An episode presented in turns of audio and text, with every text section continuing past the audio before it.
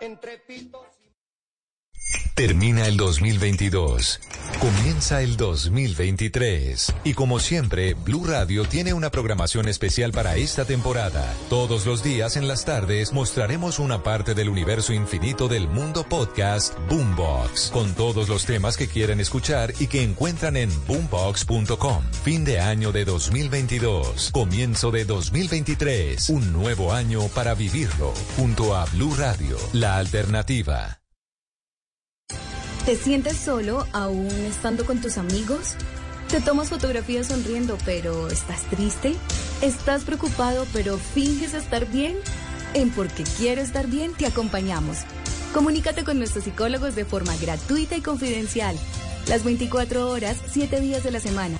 Llamando o escribiendo al 333-033-3588 o a través del chat en porquequieroestarbien.com. Porque tu salud mental es lo más importante. Porque quiero estar bien. Un programa de la Fundación Santo Domingo con el apoyo de Fundación Santa Fe de Bogotá. Apoya Blue Radio. Llega la voz de la verdad para desmentir noticias falsas. Pregunta para Vera. En un video ampliamente compartido en redes sociales se observa supuestamente a la reina Isabel II arrojando comida a niños en una visita a Haití como si fueran animales. ¿Esto es verdad? Esta noticia es falsa. Chequeadores de diferentes países han revisado el video y confirmaron que la reina Isabel II no es quien aparece arrojando objetos a los niños en Haití. Primero, porque el video corresponde a un fragmento de una película que fue grabada en 1899 por un director y fotógrafo francés y la reina aún no había nacido. Además, ella nunca visitó Haití. Escucha la radio y conéctate con la verdad. Una iniciativa de Blue Radio en unión con las emisoras que están conectadas con la verdad. Voces y sonidos de Colombia y el mundo en Blue Radio y bluradio.com, porque la verdad es de todos. Ya son las 10 de la noche y dos minutos y esta es una actualización de las noticias más importantes de Colombia y el mundo en Blue Radio. Empezamos hablando de movilidad porque a esta hora se registra alto flujo vehicular en la vía entre Bogotá y Girardot. Son eh, muchos los usuarios en las redes sociales que están reportando trancones interminables, una larga fila para llegar a eh, la ciudad de Girardot. Con el panorama lo que está pasando en las principales vías del país se encuentra Geraldine Navarro. Se presenta alto flujo vehicular en el sector de la variante en la vía Girardot-Bogotá, una fila interminable y la paciencia extrema. Así lo reportan usuarios en las redes sociales a esta hora. También se presenta alto flujo vehicular en el corredor vial Bogotá-Villavicencio. Se presenta cierre total vía Cajamarca-Calarcá por accidente en el kilómetro 37. Aplica en sentido Cajamarca-Calarcá. No hay una ruta alterna. Igualmente también se presenta paso a un carril en la vía Marinilla El Peñol por pérdida de la banca en el sector de la cabaña kilómetro 13. Aplica ambos sentidos y tampoco hay ruta alterna. Igualmente se halla la apertura del túnel de Sumapaz que presentaba atención de choque y revisión de la puerta de emergencia. Gracias, Geraldine. 10 de la noche y 3 minutos. Hay alto flujo vehicular en la vía Calarcá-Cajamarca después de un choque eh, de una buceta de transporte público contra un muro del túnel Barranquero en el kilómetro 18. Nelson Murillo en Armenia. Pues han pasado casi cinco horas después que una buceta de transporte público chocara contra un muro del túnel El Barranquero en el kilómetro 18 más 360 metros y se mantiene el alto flujo de vehículos en la zona. En el hecho, un pasajero resultó lesionado y fue enviado a una clínica en Armenia. A esta hora, uniformados de la Policía de Carreteras en Quindío y Tolima hacen acompañamiento en ambos sentidos de la vía. Además, el concesionario de la vía realiza cierres preventivos en el peaje de las Américas en el Quindío para evitar que queden vehículos dentro de los túneles de esta mega obra. 10 de la noche, cuatro minutos, atentos conductores, porque reportan enormes trancones en los cuatro corredores viales del departamento de Santander por cuenta de la temporada de vacaciones. Julia Mejía.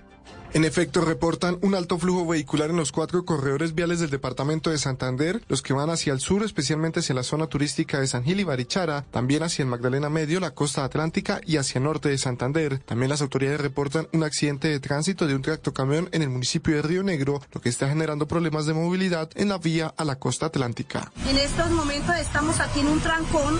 Estos carros llevan parqueados más de dos horas, tres horas y hasta más. Las autoridades han confirmado que cerca de mil policías de tránsito y transporte estarán atentos en las vías de Santander durante esta temporada de vacaciones. Gracias, Julián. 10 de la noche y 5 minutos. Un total de 18 personas heridas, un caballo lesionado. Fueron las cifras que dejaron las polémicas corralejas realizadas en Caucasia, en el Bajo Cauca antioqueño. Juan Pablo Álvarez. En la última jornada se reportaron 10 heridos, de los cuales 6 fueron atendidos inmediatamente porque presentaron golpes simples y los otros 4 fueron remitidos a un centro asistencial ya que sí contaban con heridas más fuertes pero que no comprometieron su vida. Esto se desarrolló a pesar del rechazo para realizar este tipo de eventos por parte de la gobernación de Antioquia y el pedido del presidente Gustavo Petro de hace pocos días donde pedía suspender en el país toda actividad donde se tuviera maltrato animal. Por su parte, el alcalde de Caucasia Jefferson Sarmiento Ortiz afirmó que a pesar de las personas y el animal herido, se terminó con un balance positivo sobre todo en la protección de los seres sintientes. No hubo ni un toro muerto en todas las festividades, ni hubo un caballo herido muerto hasta el día de hoy, que se lesionó uno, pero que atendimos. Según el alcalde Sarmiento, el año pasado murieron nueve toros y hubo más de 23 caballos heridos, por lo que afirma un gran avance este año cuando se conoce que las próximas corralejas ya confirmadas serán el próximo fin de semana en Necoclí. Noticias contra reloj en Blue Radio. Y cuando ya son las 10 de la noche y 6 minutos, la noticia en desarrollo, Hammer Hamlin, jugador de los Bills de Buffalo, se desplomó en pleno partido que su equipo jugaba contra los Bengals de Cincinnati por la NFL. Hamlin tuvo que recibir resucitación cardiopulmonar en plena cancha. Posteriormente, los médicos le suministraron oxígeno y lo subieron a una ambulancia. La cifra que es noticia, Colombia terminó el año con más de mil personas lesionadas por eh, manipular pólvora y quedamos atentos porque alias la firma, señalado cabecilla de los Pelusos, se fugó de la cárcel de máxima seguridad de Cómbita en el departamento de Boyacá, según detallaron desde la dirección del IMPEC en medio de turnos en los cuales había entre 20 y 25 guardias. El desarrollo de estas y otras noticias en blurradio.com continúen ahora con bla bla bla. Conversaciones para gente despierta. La venta de después de Navidad en Macy's es ahora, con ofertas increíbles listas para las fiestas, como un 25% menos en ropa para ella, 50-75% menos en trajes y un 20-35% de ahorro en joyas finas. Además, combina ropa de cama y baño, compra uno, obtén uno gratis. Los miembros de Star Rewards ganan con cada compra, excepto tarjetas de regalos, servicios y cargos en Macy's, Macy's Backstage y Market by Macy's. Más detalles en macy's.com barra Star Rewards. Ahorro sobre precios en oferta y liquidación, aplican excepciones. Bueno, ¿y cuál es tu superstición futbolera? Una vez quería comprar boletos para un partido y puse sal debajo de la almohada para atraer dinero. Pero si quieres tener dinero extra, hay una manera mucho más práctica. ¿De verdad? Con el plan precio personal de State Farm, puedes crear un precio accesible solo para ti. ¿Y sin llenar la cama de sal? Buenísimo. Como un buen vecino, State Farm está ahí. Llama para obtener una cotización hoy. Los precios varían según el estado. La elegibilidad para la selección de cobertura podría variar. Termina el 2022.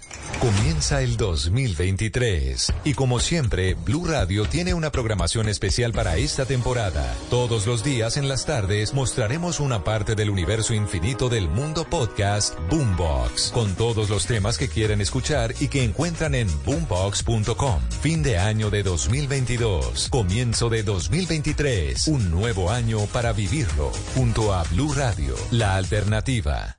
Brindemos por cada día que pasé en prisión, por cada lágrima, por la desesperación de no saber de mis hijos, por el dolor de una madre a la que le arrebataron todo. ¿Podrá Marcia encontrar el verdadero asesino y recuperar a sus hijos? La madrastra, muy pronto en las tardes. Tú nos ves, Caracol TV.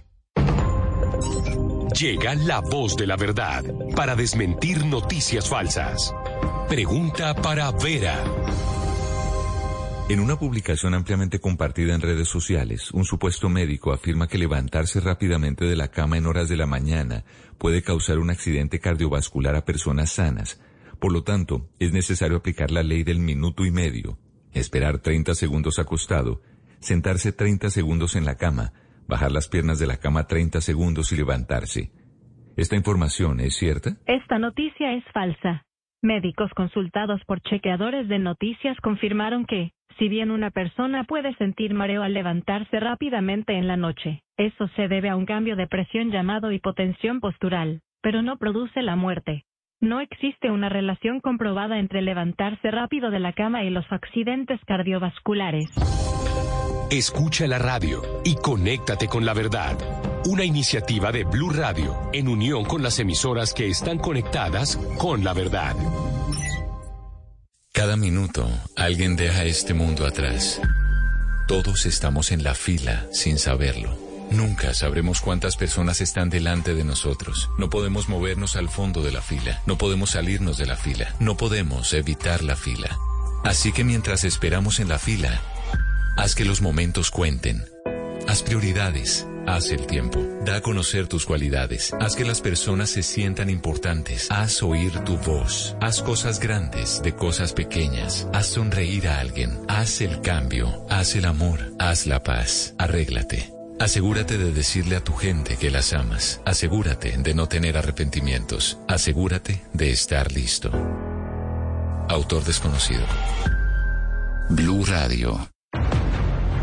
A media mañana, una mesa, diferentes acentos, entre protagonistas, realidades y voces.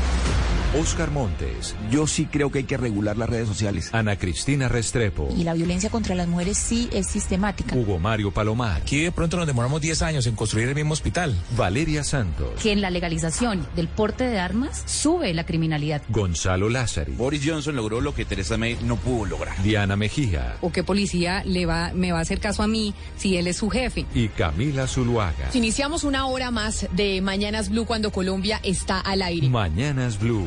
Cuando Colombia está al aire, de 10 y 30 a 1 de la tarde. Blue Radio, la alternativa. Tenemos mucho para contar, compartir, entender, conocer, probar, analizar, profundizar, comentar, tanto que 30 minutos no son suficientes. Por eso, la nube aumenta su capacidad de información. Escucha la nube, ahora de 7 y 30 a 8 y 15 de la noche. 45 minutos de tecnología para ti. Dirige Juanita Kremer. La nube, tecnología e innovación en el lenguaje que todos entienden. Por Blue Radio y bluradio.com al iniciar la tarde. Bienvenidos a Meridiano Blue. A la hora indicada. Toda la gente está empezando a especular. Es bueno tomarse un respiro y prepararse para el resto del día. Cambia la historia del fútbol mundial reciente. Con temas interesantes, con historias, con música, con todo para comenzar la tarde con un nuevo aire. Meridiano Blue. Ahora de lunes a viernes de 1 a 2 de la tarde. Blue Radio y bluradio.com. La alternativa. El mundo está en tu mano. Escúchalo. Noticias de Colombia y el mundo a partir de este momento. Léelo, entiéndelo, pero también opina. Con respecto a la pregunta del día. Comenta. Yo pienso que ese código. Critica. Y sí, pienso que. Felicita. Vean que el pueblo lo está respaldando. En el fanpage de Blue Radio en Facebook tienes el mundo.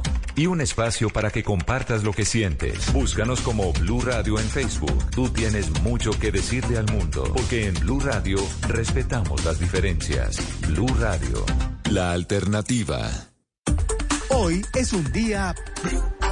Descargue Blue App. Nuevo diseño. Una app más eficiente y liviana. Notificaciones con información de última hora. Podcast, programación de Blue Radio y todas las señales nacionales Blue en vivo donde y cuando quiera. Descárguela en Google Play y App Store. Esta es Blue Radio. En Bogotá, 89.9 FM. En Medellín. 97.9 FM. En Cali, 91.5 FM. En Barranquilla, 100.1 FM. En Bucaramanga, 960 AM. En Pereira y el norte del Valle, 89.2 FM. En Tunja, 103.1 FM. En Villavicencio, 96.3 FM. En Armenia, 89.2 FM. En norte de Santander, FM, en Neiva 103.1 FM y en Córdoba 96.0 FM. También en bluradio.com, en Facebook Blue Radio Colombia, a través de Twitter en arroba Blue Radio Co y en la señal de TDT.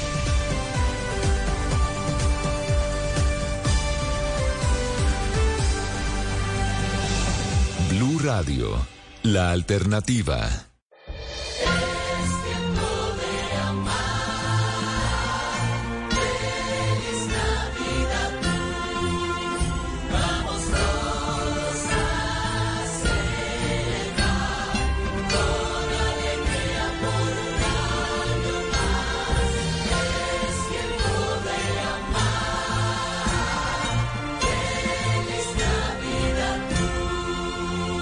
Radio, la alternativa. ¿Qué se requiere para una buena conversación? Un buen tema, un buen ambiente, buenos interlocutores, preguntarles a los que saben y dejar que todos expresen su opinión. Cada noche encontraremos los ingredientes necesarios para las mejores conversaciones en Bla Bla Blue. La manera ideal de terminar el día y comenzar uno nuevo. Aquí comienza Bla Bla Blue. Conversaciones para gente despierta. En vivo, desde el estudio principal de Blue Radio, en Bogotá, Colombia. Aquí está Bla Bla Blue. Buenas noches. Feliz año, feliz año para ti. Feliz año para todos los oyentes de Bla Bla Blue. Muchísimas gracias por continuar este nuevo año con su sintonía. Bueno, ¿cómo me les fue de año nuevo? ¿Le prendieron fuego al abuelito pensando que era un año viejo? Empezamos este año con Bla Bla Blue Premium, una entrega de las mejores conversaciones, los mejores momentos del 2022, con nuestros grandes invitados y sus anécdotas en esta edición de lujo, coleccionables de aquí hasta el 9 de enero.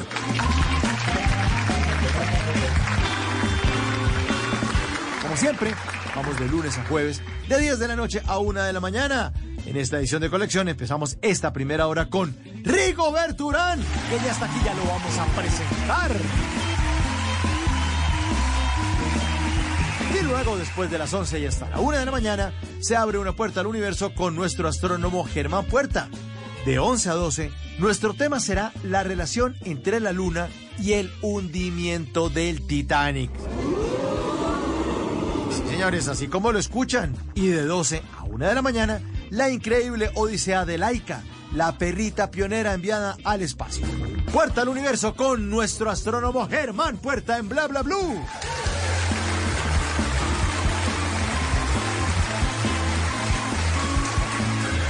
Así que tendremos un super programa. Los vamos a acompañar hasta la una de la mañana. Ya estamos listos para darle la bienvenida a Rigoberto Urán.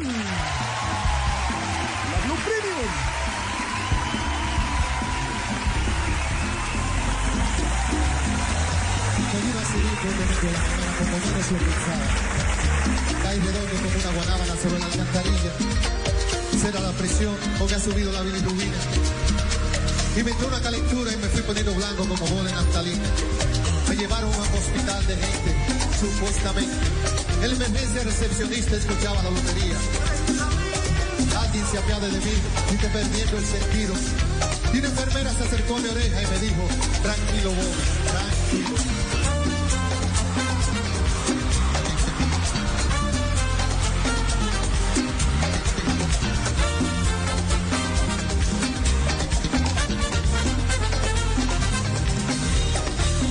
Con sus manos de vengué y me dijo, ¿qué le pasa, atleta?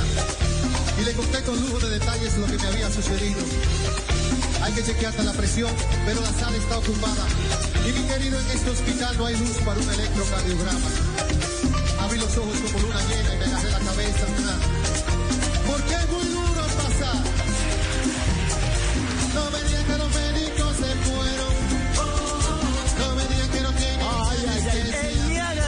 bicicleta de Juan Luis Guerra abre este espacio de conversaciones para gente despierta. Y suena porque nuestro invitado esta noche hace posible lo imposible. Ven, ha puesto a Humolán a tomar agua de panela con queso. ¿Cómo no va a ser capaz de atravesar el Niágara en bicicleta? Mejor recibamos con un fuerte aplauso al grande Rigoberto Urán. Bienvenido, bla, bla, bla, buenas noches. Hey, ¿qué más, Mauricio? Hombre, ¿bien o qué? Muchas gracias. Feliz de tenerlo, Rigo. ¿Qué ha habido? ¿Cómo va? Bien, bien, todo muy bien, hombre, afortunadamente. Bueno, hermano, mañana es que madruga a entrenar, ¿no? Ah, pero a las 8, a las 8 de la mañana. Ah, Ah, no, pues que es madrugada. ¿Usted es de los que le hace, le hace, le hace daño al sereno del mediodía o qué? No, lo que pasa es que como desayuno bastante, desayuno a las 7 de la mañana y son dos horas mientras que me baja el desayuno. Entonces salgo a las 9 de la mañana porque hay que desayunar bien antes de salir a entrenar. Claro, y le quería preguntar, ¿qué desayuna Rigoberto Urán? ¿Qué desayuna? Cuéntenos. Tres huevitos, o si hay plátano maduro, platanito frito, si quedan frijoles del día anterior, un poquito de frijoles eh, y con bastante arroz. Arepitas, quesito y café. Nada más eso. Ah, sí. Y me llevo, sí, me llevo unos dos sándwiches para entrenar. Bueno, yo quisiera comer todo eso, pero usted sabe por obvias razones de pronto no. No, no puede. No, esos desayunos son para no hacer mucho deporte. Realmente, si uno va a la oficina debe desayunar menos, pues. Si uno va a hacer un día normalito, no. Pero si uno va a hacer eh, cinco o seis horas de entrenamiento, pues obviamente necesita un buen desayuno. Claro que hay días en los que desayuno más poquito, ¿cierto? Una arepita con quesito, cuando va a hacer una hora y media, dos horas tranquilo. Pero cuando hay que hacer mucho, eh, es mejor ir bien, bien, bien, bien llenito. Rigoberto, y en los equipos eh, de Europa, ¿cómo ven ese tipo de comida? Pero es que n- nuestra estrella está desayunando arepita, calentadito. ¿Cómo se maneja eso? Bueno, eh, imagínate que yo una vez llevé unas arepas para el equipo eh, y al principio no les gustó, no las, las miraban como rara, obviamente me llegaban, con- me llegaban congeladas todas. Eh, empezaron a comer, a comer y se me comieron como 10, 10 12 paquetes que habíamos llegado. Cada, cada paquete tiene 10, 10 arepas. Entonces, imagínate, les encantó, les encantó la arepa. Ya no les volví a regalar porque eh, se me acaba, se me, ¿sí me entiende? Llevo para Europa y se me van acabando. Entonces no, ya no les doy porque las van comiendo todas y ya me quedo yo para los días después sin, sin mi arepa. Entonces, no, no, no, no, les regalo ya mucho. Eh, pero no cambia mucho. Realmente el desayuno es, eh, cuando estamos en carrera, pues mucha también, eh, se come buen huevito, buen arroz, espaguetis, eh, pancito, eh, mantequilla, quesos. Realmente el desayuno es muy, muy parecido. Obviamente, pues no hay el sancocho de gallina, eh, los frijoles, un ajiaco, todas esas cosas. Allá, pues no tanto. Pero a veces, después de las etapas, eh, cuando hace mucho frío, eh, les gusta hacer como una, pues parecido a un ajiaco, porque realmente el pollo es muy bueno y la y las papas te dan un- como un medio sudadito ahí para uno comer y que el, cuerpo no tenga que dar tanta digestión porque ya es muy ya está muy muy cocinado. Y eso a veces comemos después de las etapas con arroz. Realmente el arroz no falta en los deportistas. Arroz espaguetis es muy muy eh, pollo, pescado, carnes, eso realmente es muy parecido acá. Lo que pasa es que nosotros acá mezclamos mucho, ¿sí me entendés? Y lo de pronto se ve raro es porque en un plato nosotros ponemos todo. De- aquí tenemos platos muy grandes, entonces en un lado va el frijol, el otro lado el chicharrón, entonces es un plato con muchos colores, allá es un plato de arroz, un plato de espagueti, luego aparte un, un plato de ensalada, ¿sí me entendés? Entonces, por eso se ve un poquito más raro.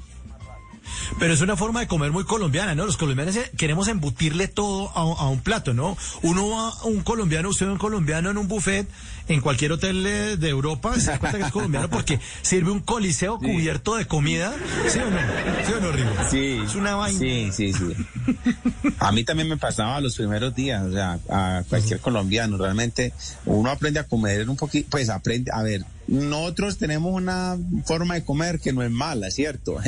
Nosotros nos gusta echar todo en un plato y es muy bueno, pues, una belleza estar todo en el mismo plato, bueno. Pero hay unas, unas comidas pues que no se pueden mezclar mucho, pues eh, una buena carne pues obviamente va sola en un plato, ¿sí me entendés? Pero sí, sí. cuando uno llega a Europa también pues ve un buffet de esos tan grande, hermano. A mí también me tocó mis primeros años por allá. Él le echaba de todo ese berraco, de todo, de todo. Le echaba, po- le echaba postre.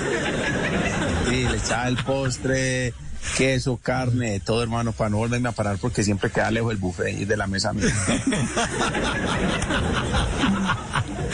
Oiga, usted es un bacán, Rigo. Siempre lo hemos visto en redes sociales, subiendo videos. eh, lo vimos compartiendo de manera amena con quienes además serían sus rivales próximamente, con los ho- holandeses del Jumbo Visma, ¿no? Y hay una, hay una fraternidad entre ustedes también, ¿no? A pesar de que hay rivalidad. Bueno, eh, realmente eh, yo digamos que eh, eh, cada uno corre por su equipo, ¿cierto? Pero soy muy amigo de casi todos los ciclistas del lote internacional, ¿cierto? Dumoulin, de Roglis, de Front, de Contador. He tenido buena amistad con todos, les admiro mucho, los respeto mucho. Y, y aparte pues de la competencia, eh, uno está mirando otras cosas importantes, eh, negocios eh, que vengan a, a Colombia, que traigan sus marcas o que vengan nosotros, hacemos un evento cada año que es el Giro de Rigo, hemos traído a diferentes corredores, si me la primera fue Macris Froome, luego a Alberto Contador. Entonces, al fin y al cabo, eh, pues a mí me sirven como de contacto, ¿cierto? Uno, pues realmente yo he dicho, a veces el ciclismo no es todo en la vida, hay muchas cosas eh, más y poder contar con conocidos, porque pues amigos, amigos no son porque no tenemos, no nos hablamos todos los días, ¿sí me entendés? Eh, son conocidos y amigos de trabajo que se pueden hacer colaboraciones juntos. Entonces, se aprovecha eso porque al fin y al cabo buscamos los mismos beneficios, que el ciclismo crezca, que el turismo en bicicleta crezca en nuestros países. Entonces, digamos que por eso eh, se mantiene eso. Y realmente pues la vida a uno le da oportunidades de viajar, de conocer y de las cosas más bonitas que me ha pasado a mí es estar en diferentes equipos, diferentes culturas y hacer muchos conocidos y amigos que eh, siempre me han ayudado, siempre me han servido para alguna cosa y, siempre, digamos, se conserva esa amistad. Y, Sí, eh, Rigo, y es una carrera fantástica la que usted lleva. ¿En qué momento usted de niño o de adolescente se dio cuenta de que, oiga, yo como que me voy, me voy por esta? ¿Cómo fue esa infancia? No, a la ver, uno-?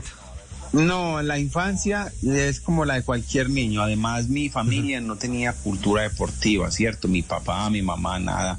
Eh, era una familia tradicional. eh, les gustaba el chorro. eh, no hacían deporte, entonces no había el legado de la familia.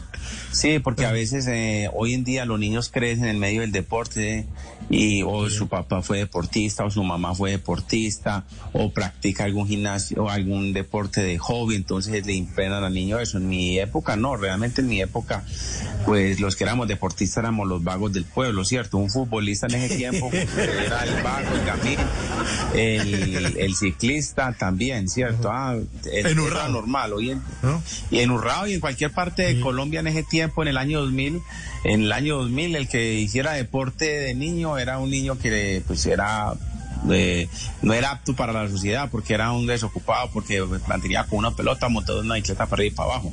Entonces digamos que eh, de hecho, pues a mí me pasaba eso, pues era un poquito desadaptado, cansón, y mi papá quería que fuera deportista y me metió a muchos deportes hasta que finalmente me di- dimos con el ciclismo y ahí arranca pues una época y me voy enamorando del deporte, empiezo a ganar carreras muy muy fácil, además ¿Cuántos años eh, tenía, a ganar Rigo? 14 años.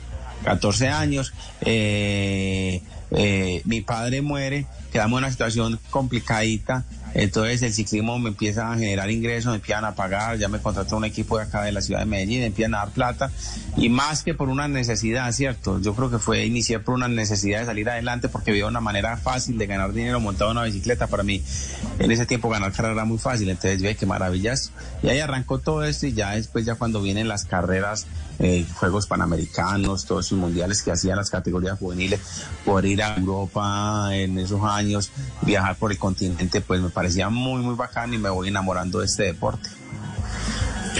Y ya después de 35 años, el camino es largo y es muy, muy, muy bello. Ya se está preparando usted, entonces, eh, este año para marzo, ¿no? La edición 57 del Tirreno Adriático. Así es, ahorita nos preparamos para, la, para iniciar esta temporada. Eh, iniciamos ahorita en Tirreno Adriático, vamos a, a País Vasco, eh, Romandía, unas clásicas. Esa es como la previa antes del Tour de Francia, que es como el objetivo, pues, lo que nos fijamos cada año. ¿Sí me entendés? Hay muchas carreras en Europa, ¿cierto? Hay una cantidad de carreras. Pero digamos que hay unos objetivos para uno y para el equipo que son en las grandes, ya sea el Giro de Italia o el Tour de Francia, que son como los objetivos más ambiciosos que tienen los equipos, entonces por los cuales uno se prepara mejor. Uno se prepara mejor cuando tiene una mente ga- ganadora, Rigo, porque también todo está en la mente, no tanto en el cuerpo. O sea, toca entrenarse. Pero la cabeza también le mama gallo a uno, ¿o no? ¿O cómo funciona eso para un campeón? Bueno, eh, pues no hay una respuesta, huevón. Si hubiera una respuesta para eso, eh, el deportista más teso tiene dudas. El más teso tiene dudas, ¿cierto? Porque uno realmente, uno lo único que muestra en redes sociales es el sí puedo y vamos a intentarlo y, y las cosas buenas. Pero muy pocos deportistas muestran el sufrimiento que hay detrás, ¿cierto? Ejemplo, por ejemplo, mire todo lo que está pasando ahora mi amigo Egan es volver a aprender a caminar, es volver a aprender a montarse en una bicicleta. El sufrimiento que hay detrás de eso, el sufrimiento que hay para la familia, para los amigos, es inmenso. O sea, y simplemente lo vemos eh, en unas fotos que ha subido estos días, sonriendo, contento, pero es un sufrimiento duro porque es volver a intentar y uno a veces queda con miedo. A mí yo me he accidentado dos veces, sobre todo en el 2019 tuve un accidente un poquito grave y era ese miedo de volver a iniciar, si saber si iba a quedar bien, que si volver a coger el nivel. Entonces hay una cantidad de cosas. Realmente uno hace esto, aparte pues de, de la fama pues que le da o el dinero, lo que sea, es porque este deporte uno lo ama, ¿cierto? Pues yo tengo mucha pasión y mucho respeto por el ciclismo. Entonces por eso vuelve y se monta uno y también como para demostrar a la gente que que a veces no es fácil llegar, que hay que intentarlo y que a veces no se gana, ¿cierto? Y que para ser el mejor, pues a veces no hay que ganar todo, ¿cierto? Lo importante es ser vigente y sobre todo enseñarle a, un- a una gente y a nuestros paisanos que hay que intentarlo, que a veces es duro y hay que lucharla y fue y darle y darle y no rendirnos, ¿cierto? Es eso, no nos podemos rendir tan fácil y muchas veces eh, todo esto que demuestran estos campeones que tienen unos accidentes graves y uno los ve nuevamente haciendo deporte en una bicicleta, pues le dan una moraleja al pueblo importante. Claro, y la recuperación además de Egan ha sido brutal, o sea, ya de pie, intentándolo en tan poquitos, tan poquitas semanas, ¿no? Bueno, eh, son las ganas, ¿cierto? Eh, las ganas de, de otra vez demostrar que sí puede estar. Eh, yo digo, es muy importante el apoyo de la familia y otra cosa, en los deportistas, eso lo ven los deportistas, el deportista es eh, un ser eh, superdotado, tiene unas capacidades grandes, ¿cierto? Porque lleva todos los días a su cuerpo al límite. Realmente el deporte es muy, muy lindo porque el cuerpo es, es una máquina hermosa y cuando uno lo pone a funcionar súper bien, te da un rendimiento increíble. Entonces, eh, aprende uno a soportar un poquito más de dolor, aguanta más. Realmente cuando uno va a hacer fisioterapia, eh, aguante, el umbral del dolor es más alto que de las personas normales, porque ya nosotros eh, para llegar a nuestra condición tenemos que entrenar y sacrificarnos mucho. Entonces cuando tenemos un accidente, no estamos gastando energía entrenando, sino recuperando. Y cuando nos toca hacer las terapias, que son muy duras, muy dolorosas, eh, podemos ir más al límite. Entonces las fisioterapeutas y la gente encargada pues van mucho más a fondo y por eso las recuperaciones son tan rápidas eh, respecto a la otra gente que no hace deporte. Pero entonces, definitivamente sí está en la cabeza. Y, lo- y se lo digo, Rigoberto, porque una vez estuvo aquí en Bla Bla Blue, Oscar Córdoba, una mente ganador, o sea, de campeón. Y es que el tipo se dedicó al fútbol, pero yo decía, este tipo puede haber puesto un almacén de repuestos, igual le va bien. Y usted, usted que está diciendo, mire, eh, Frum, contador, Rublis, lo que sea tan, sí, pero ellos son contactos para hacer negocios. Eso es una mente campeona, Rigo, indiscutiblemente. ¿O no? Claro, no, no, no, porque es que uno no se puede caer en el deporte. Pues imagínate, nosotros hoy en día contamos, eh, iniciamos nuestra empresa Gorrigo con el año 2014, hoy contamos con, con 15 tiendas en, en Colombia, en- una en Miami, una en Costa Rica, eh, con un equipo súper grande. eh, obviamente todo esto es importante porque yo he aprendido una cosa, la vida no es solamente deporte. Los deportistas profesionales eh, terminamos nuestra carrera a los 37, 38 años, es muy cortica. Y uno de 38 años, weón, está empezando a vivir, ¿cierto? Y hemos visto muchos deportistas grandes a través de la historia que han hecho grandes capitales y muchas cosas. Y después los vemos... Eh, que se gastaron todo y se gastaron todo y se rumbearon todo, mejor dicho, hicieron fiesta y tal y ya no tienen con qué vivir, simplemente con lo que les ayuda el gobierno o sus amigos de, de sus equipos y hay muchas historias así, entonces era una de las cosas que me preocupaba a mí. Cuando me retire qué quiero hacer y bueno, de- afortunadamente montamos nuestra empresa, Go Rigo Go, tenemos un evento como el Giro de Rigo y seguimos creando tiendas, seguimos creando empleo que tanto necesitamos en nuestro país, ¿cierto? Eh, son cosas muy, muy, muy lindas que suceden pero obviamente pues hay que tener, como usted dice, una mente positiva, porque uno tiene mente ganadora y hay que intentarlo. Lo que pasa es que a veces vende una película de mente ganadora y no se hace el esfuerzo, ¿cierto? Porque usted puede tener la mente más ganadora, pero si usted no es el primero en entrenar, en cuidarse, mijo, olvídese, puede tener la mejor actitud y se va a quedar, va, se va a quedar, no va a llegar a ningún lado. Entonces ese es el tema, que hay que trabajar mucho y nos hemos vuelto muy facilistas. ¿Por qué? Por culpa de las redes sociales, porque vemos gente muy grande, entonces ya dice, ah, mira este cómo le está yendo bien, pero mira, no hizo todo el proceso, no sé qué. Eso también a veces a la gente la achicopala mucho y es un tema muy, muy delicado. Cada uno tiene que enfocar en trabajar en, en sí mismo y pensar que por más que lo quiera uno, la mamá, la señora, los hijos, ellos no pueden entrenar por uno. Entonces uno es el que tiene que tomar la decisión e intentarlo, ¿cierto? Y no tener ese miedo a fallar, que a veces nos bloquea mucho nuestras vidas, el miedo a fallar, que nos dirán si fallamos. Entonces son muchas cosas aparte de la mente positiva. La mente positiva bueno. suena una, una moja así, mente positiva. No, mente positiva, no, ¿cuál mente positiva? Hay que tener todo positivo, weón. Oiga, volviendo al tema del accidente de Egan, eh, yo miraba esto tan terrible, pues, lo que ocurrió, eh, estrellarse contra un bus que está parqueado a esa velocidad y semejante cosa tan grave. ¿Esas cosas se pueden evitar o eso hace parte del quehacer del ciclista? Es decir, uno podría tener una escolta adelante, eh, tengo entendido que ustedes tienen comunicación cuando están en carrera, ¿eso podría evitarse? ¿Podrían los ciclistas en entrenamiento tener un como un escudo de protección para que no pasen esas cosas, Rigoberto? Bueno, nosotros en la carretera hacemos 40 mil kilómetros al año, imagínate. Pasamos una cantidad de horas semanales, 30, 35 horas. Más que un carro, pues una, un carro normal que va de una familia normal que van a trabajar. Un carro en Colombia hace 25 mil kilómetros, nosotros hacemos de 35 mil y hay corredores que van hasta 40 mil. Hay mucho riesgo. Eh, si ha incrementado la población. Eh, las vías, huevón, las vías siguen las mismas. O sea, mire Bogotá, o sea, Bogotá sigue teniendo las mi- mismas vías y hay una cantidad de gente, muchos trancones. Hay mucha gente moviéndose en bicicleta, mucha gente en carro, mucha gente en moto. Eh, tenemos un problema que es el afán. El afán, hermano, es muy, muy complicado. Realmente a veces la gente se vuelve un poquito agresiva cuando está conduciendo.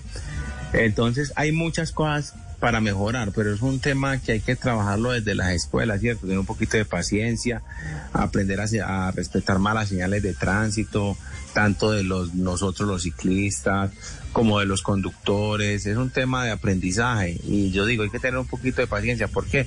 Porque realmente el ciclista y el peatón son los más vulnerables en la carretera, ¿cierto? Nosotros llevamos protección del casco y nos ayuda mucho, pero del resto nuestro cuerpo está todo descubierto, ¿cierto? Incluso las motos también son un poquito bailes, pero ellos a veces llevan unos trajes especiales y todo y les ayuda. Es eso, hermano. Yo creo que hay que tener un poquito de aprender a convivir. Tenemos que aprender a convivir en la carretera porque vemos todos los días muchos accidentes y nosotros pues realmente vamos a unas velocidades altas y, y a veces en entrenamiento nos toca arriesgar un poquito, nos toca hacer bajadas rápidas, eh, conducir por carreteras un poquito con, con tráfico y todo. Entonces, eh, hay cosas que pueden evitar, pero hay otras que no se pueden evitar porque para nosotros nuestro estadio es la carretera. Indiscutiblemente. Pero, ¿y los equipos europeos se preocupan cuando, cuando saben que están entrenando así o, o no? ¿O eso es normal en el ciclismo en el mundo? Dice, no, hágale ahí y que pasen los buses al lado y esas vainas. ¿O no? ¿Cómo funciona eso? Bueno, no es solamente, pues hay muchas partes, hay culturas. Pues yo, por ejemplo, Medellín es un sitio donde se respeta mucho el ciclista. Yo estuve en una ciudad en España, viví algún tiempo, se llama Pamplona. Pamplona eh, es otra ciudad que respetaban mucho el ciclista.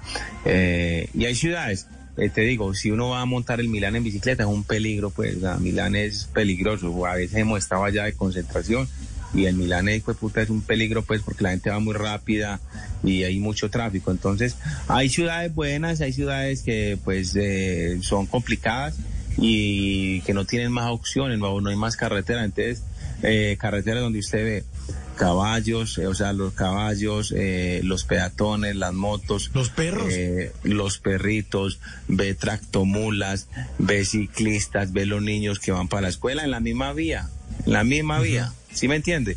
Antes que no pasa nada, hay otras partes pues que ya aquí en Colombia pues estamos en desarrollo y ya están construyendo ciclovías. Eh, ejemplo, Bogotá tiene una cantidad de kilómetros de ciclovía que eso ayuda un montón para que la gente se pueda desplazar. Entonces digamos que, vamos por buen camino. Es un tema, no podríamos profundizar todo el programa si se quiere, pero es un tema de mucha educación, de tanto de las escuelas, eh, de las empresas, de todo el mundo, tiene que, todo el mundo estamos involucrados ahí en ese tema. Y la, y la otra, hay mucha gente nueva en bicicleta. Hay demasiada gente, hermano. Eh, el ciclismo incrementó después de pandemia más de un 70%. Gente que no tenía ni idea de la bicicleta inició a montar. La bicicleta es un vehículo y es peligroso. La bicicleta lo mata a uno. Si uno se confía en una bicicleta, hermano, es muy, muy peligroso. Entonces, son muchas cosas que, que, que, que llevan a todo esto. Estamos en Bla Bla Blue Premium, las grandes conversaciones de 2022 y en esta primera hora estamos disfrutando de estas divertidas historias de nuestro campeón. Por cierto, les recuerdo que ustedes pueden escuchar todos nuestros episodios en la página de bluradio.com. Y ahora sí continuamos en Bla Bla Blue Premium con uno de los deportistas más carismáticos de los últimos tiempos, Rigo Bertura. Y a propósito de las nuevas generaciones, la semana pasada en plena vía, la Unión Sonsón se encontró usted con el joven Ángel David, ¿no? Que le estaba dando la, la, la, la- el reto, pues, ¿no? La, la, la- la- la pela ahí, tú con tú, ustedes dijeron que el, que, el, que el pelado era un capo, ¿no? Eh, eso es lo bonito de la bicicleta. Usted en la bicicleta puede compartir con mucha gente, hermano. Realmente eh, me ha pasado mucho. eh, me encuentro todos los días amigos, conocidos. O simplemente gente que va en la carretera y se te hacia atrás y, y- o te ataca, lo que sea. Y fue particular porque el niño estaba por ahí entrenando, nos estaba esperando porque nosotros veníamos de Sonsón, él vive por la Unión, no lo conocía. y ahí cuando nos vimos se dio la vuelta y, y ya, diga pues parce, empiece a jalar pues para que apriete duro pues para que muestre la casta. Y son unos momentos muy agradables pues realmente un niño con mucho futuro porque aquí en Colombia tenemos eh, muchos talentos, realmente hay mucha gente buena, muchos niños con mucho talento y poder compartir con él y que esté ahí con nosotros metido un rato, no sé, estuvo como cinco kilómetros a tope, fue muy, muy divertido, muy bacano. Hay semillero para esos, eso- esas eh, promesas del 2025, 2030 en ciclismo en Colombia. Sí, hay mucho deporte, realmente se ha vuelto una cultura importante. Usted, por ejemplo, yo he dicho mucho, por ejemplo, un país lo mide uno eh, en Juegos Olímpicos, ¿cierto? Colombia anteriormente en unos Juegos Olímpicos sacaba dos medallas, una, eh, después de Londres sacamos ocho medallas, luego en Río como 15, no sé, en Tokio también, entonces... ¿Qué quiere decir? Que el deporte en Colombia viene mejorando bastante. Hoy en día Colombia ya cuenta con Ministerio del Deporte, eso también ayuda mucho. ¿Qué es lo que pasa? Hay demasiada gente, weón. Hay demasiados niños en todas partes. Hay demasiados niños, entonces hay que seguir invirtiendo. Yo siempre hago un llamado al gobierno, que es el que maneja el billete en este país, a meterle plata al deporte. Hay que meterle billete al deporte porque necesitamos que todos estos niños que están creciendo crezcan con la cultura del deporte, porque cuando un niño crece con la cultura del deporte, crece con disciplina, con buenos hábitos, eh, con ganas de trabajar, aprende a trabajar en equipo. Que llegue a ser profesional o no profesional, no nos importa. Lo importante es que ese niño lo estamos robando a la calle, a la delincuencia, a lo que quiera, ¿sí me entiendes? Entonces, eso es lo que hay que mirar. Y obviamente de esos algunos van a llegar a ser unos profesionales en el fútbol, en natación, en bicicross, en el deporte que quiera. Pero lo importante es que cada día tengamos más niños practicando deporte porque el deporte es educación, hermano. Va de la mano con la educación. Entonces es un tema que ahorita pues todos los que pues, se invierte mucha plata, hermano, en, en, en política, se invierte mucha plata en esas vallas con los políticos. Yo digo, hay que seguir invirtiéndole. O sea, Colombia ha hecho grandes inversiones en el deporte, porque yo a mí me ha tocado ese proceso, ¿cierto? Me ha tocado de cuando fui a mis primeros campeonatos mundiales en el año 2005 a Salisburgo, Austria, y ver ahora cómo ha mejorado la federación, que cada día hay más talentos, vamos a mejores hoteles, vamos con mejores, cierto, nos llevan súper bien lo mismo a los Juegos Olímpicos, pero hay mucho más talento acá y hay que seguir invirtiendo y no nos podemos cansar de eso. Y sin importar que llegue a ser un gran ciclista, un gran futbolista, no importa. Lo importante es tener los niños ocupados en el deporte. No, y lo que usted dice que es importante, los niños ya crecen en la generación digital, ya crecieron con el celular en la mano, con la tablet y eso. Y no se puede mostrar, como demuestran las redes sociales, que esto es fácil, ¿no? Que esto es a un clic, que la vida todo es a un clic y que todo es como sucede en Instagram, ¿no? O en TikTok, que todo es divertido, Sí. son bailes, ¿no? Así no es el mundo. Obviamente, no la pues, vida. eh, la vida está, ca- nuestra vida está cambiando ya, ya obviamente todo es muy digital y, y obviamente pues eh, la gente se tiene que preparar para eso, ¿cierto? Y los niños hoy en día pues estamos viendo, eh, Colombia necesita mucha gente, programadores y te, ¿sí me entendés? O sea, está evolucionando ahí, ahí, pero yo digo, hay que acompañarlo del deporte, porque obviamente cuando estás trabajando en una oficina pegado a un computador y salir a hacer deporte, todos los amigos o todas las personas que montan bicicleta recreativamente, que trabajan, eh, los fines de semana para ellos es muy bueno porque tienen el sábado y el domingo para despejarse. Incluso algunos, tengo amigos que tienen horario de oficina y madrugan a las 4 de la mañana a montar bicicleta. En Bogotá, ¿cuántas personas suben patio a las 4 de la mañana? O acá en Medellín, de Las Palmas, y después se van a trabajar a las 8 de la mañana. Porque realmente el deporte te despeja. O salir a correr un poquito, hacer un poquito de natación. Eh, ayuda, obviamente nos, el- es muy importante y obviamente hoy en día, pues como usted dice, todo está un clic y para allá vamos y para eso nos tenemos que preparar y para eso los niños se tienen que preparar. Pero el deporte nunca en la vida, yo digo, nunca en la vida se va a dejar de lado porque el cuerpo tiene que estar en constante movimiento, el cuerpo es para eh, exprimirlo muchas veces haciendo deporte, entonces eso nunca se va a acabar, o sea, por más eh, digitalización que haya, nuestro cuerpo pues hay que eh, hacerle actividad física, eso sí, olvídese pues. Bueno, y a propósito de los sacrificios y de las cosas duras, háblenos un poco de su familia. ¿Cómo, ¿Cómo hace usted para manejar el tiempo de los viajes y después volver y no perder contacto con ellos, pero también tiene que estar concentrado en las carreras? ¿Cómo sucede eso? Bueno, necesita usted una familia muy berraca, ¿cierto? Eh, ahorita con mi esposa, pues con la niña, tenemos la niña de 11 meses. Uy, el camello para ella es muy duro, yo la trato de apoyar, pero obviamente tengo que madrugar. La niña a veces se levanta a las 4 de la mañana a pedir teta. Es un camello muy, muy duro para la mamá. Y realmente es un apoyo. Eso se llama trabajo en equipo. Uno de los equipos más importantes es el equipo de la familia, que lo apoyen a uno en todas estas cosas para uno poder lograr eso. Eh, el trabajo de las madres es incondicional, ¿cierto? Realmente yo a veces digo, uno a veces es muy desagradecido con la mamá y los hijos, porque hoy bien, pues viendo todo lo que ha pasado este proceso con mi hija, son 11 meses y 11 meses que la mamá no volvió a dormir bien. Y yo de vez, en cuando me levanto, pues, porque no le doy leche, porque no más toma teta, no le gusta el, no le gusta el tetero. Entonces, pues, yo que me voy a levantar, si a mí no me sale leche, ¿cierto? Entonces, el trabajo para mamás, o sea, impresionante, o sea, es una cosa, hermano, y los que escuchen esta entrevista, pongan cuidado antes de tener hijos, porque un hijo es mucho amor, pero es mucho trabajo, ¿sí me entiende? Y no es que lo va a tener una niñera, no, porque si uno tiene un niño es para tratar de compartir con él, ¿cierto? A los niños hay que traerlos bien al mundo. Entonces, todos esos noviecitos que están por ahí huevoneando, o los que están por ahí ya para terminar, y dicen, no, tengamos un hijo para cuadrar nuestra relación, no, terminen mejor, acá en esa huevonada, no sigan juntos, eso no sirve para nada. Un hijo no une, eso es mentira, eso es puro chisme, no.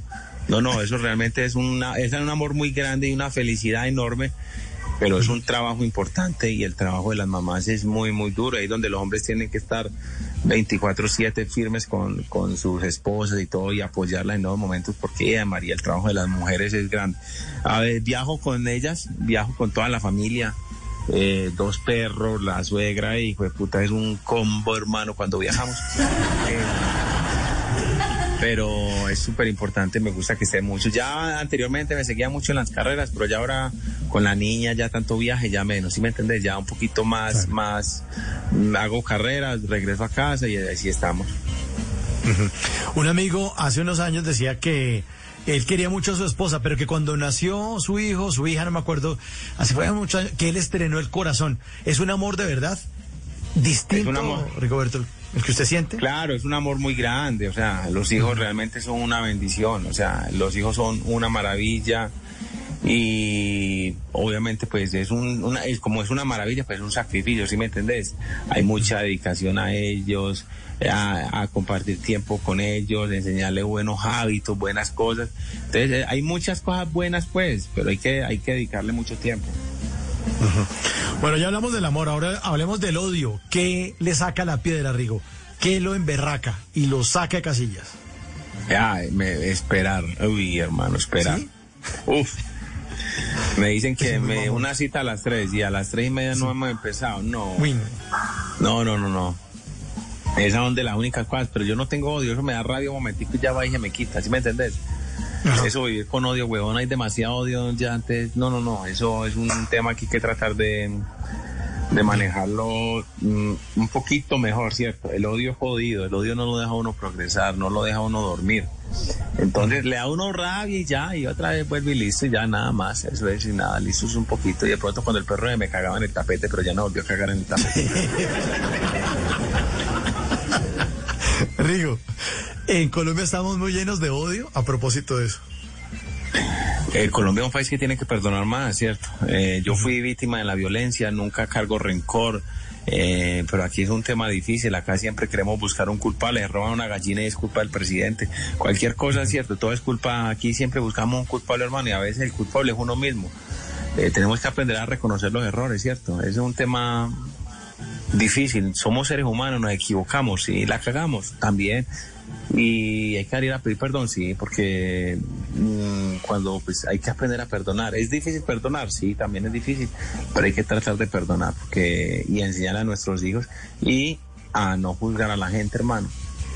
Un país muy juzgador, muy, muy juzgador. Eh, juzgamos por todo. Entonces, no sabemos los problemas de las personas, no sabemos eh, por qué hizo eso, hermano. Entonces, pues, en nuestra familia, pues, aprender, tratamos de no juzgar a la gente por lo que hacen, ¿cierto?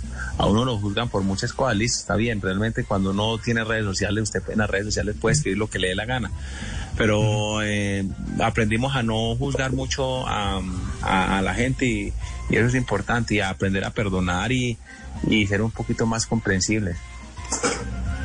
Sí, eso haría de Colombia un mejor país, ¿no? Uno siempre está echándole la culpa a los demás. Todo es culpa del gobierno, del Estado, los políticos, los empresarios, maldita sea todo.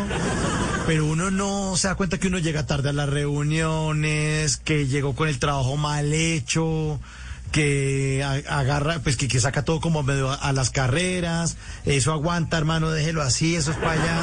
Bueno, nos falta un, po- un poco de crítica también, de mirarnos y decir, bueno, también tenemos que aportarle al país, no, no pedirle y pedirle y pedirle, sino también darle. Así es, así es. Rigo, ya para ir cerrando, eh, ya me están aquí pidiendo pista más o menos. ¿Qué recomendaciones eh, tiene usted para la gente que entrena? Para los rodillones como yo de mi edad que decimos, voy a com- me compré una cicla ni la berraca. No, no, no, yo está ya que ya no soy ni Rigo, ni Nairo, ni Ega, ni nada, pero que queremos de pronto desintoxicar un ratico el cuerpo. ¿Qué recomienda? ¿En dónde la embarramos los que tratamos de entrenar así como medio viejitos? ¿Qué, la hace- No, qué hacemos? lado. Lo más importante, cuando usted empieza a montar bicicleta, necesita dirigirse a una tienda de gorro y coco, ¿cierto? En Bogotá tenemos, en Tunja, en- va a la tienda, se compra su uniforme, se compra su bicicleta y le hacemos mantenimiento. ¿Qué es lo importante? Aprender a manejar la bicicleta. Si usted no nunca ha montado bicicleta, hermano, tiene que aprender a montar en el parqueadero primero. En el parqueadero de la casa o en la casa. ¿Para qué? Para que le coja un poquito de dominio a la bicicleta. Si nunca ha montado bicicleta, no se ponga los chocles, monte de zapatos primero, los primeros días, porque el chocle es peligroso. Cuando uno no sabe manejar bien el, cho- el chocle es el pedal, pues que queda uno enganchado a la bicicleta. Entonces hay que montar de zapatos.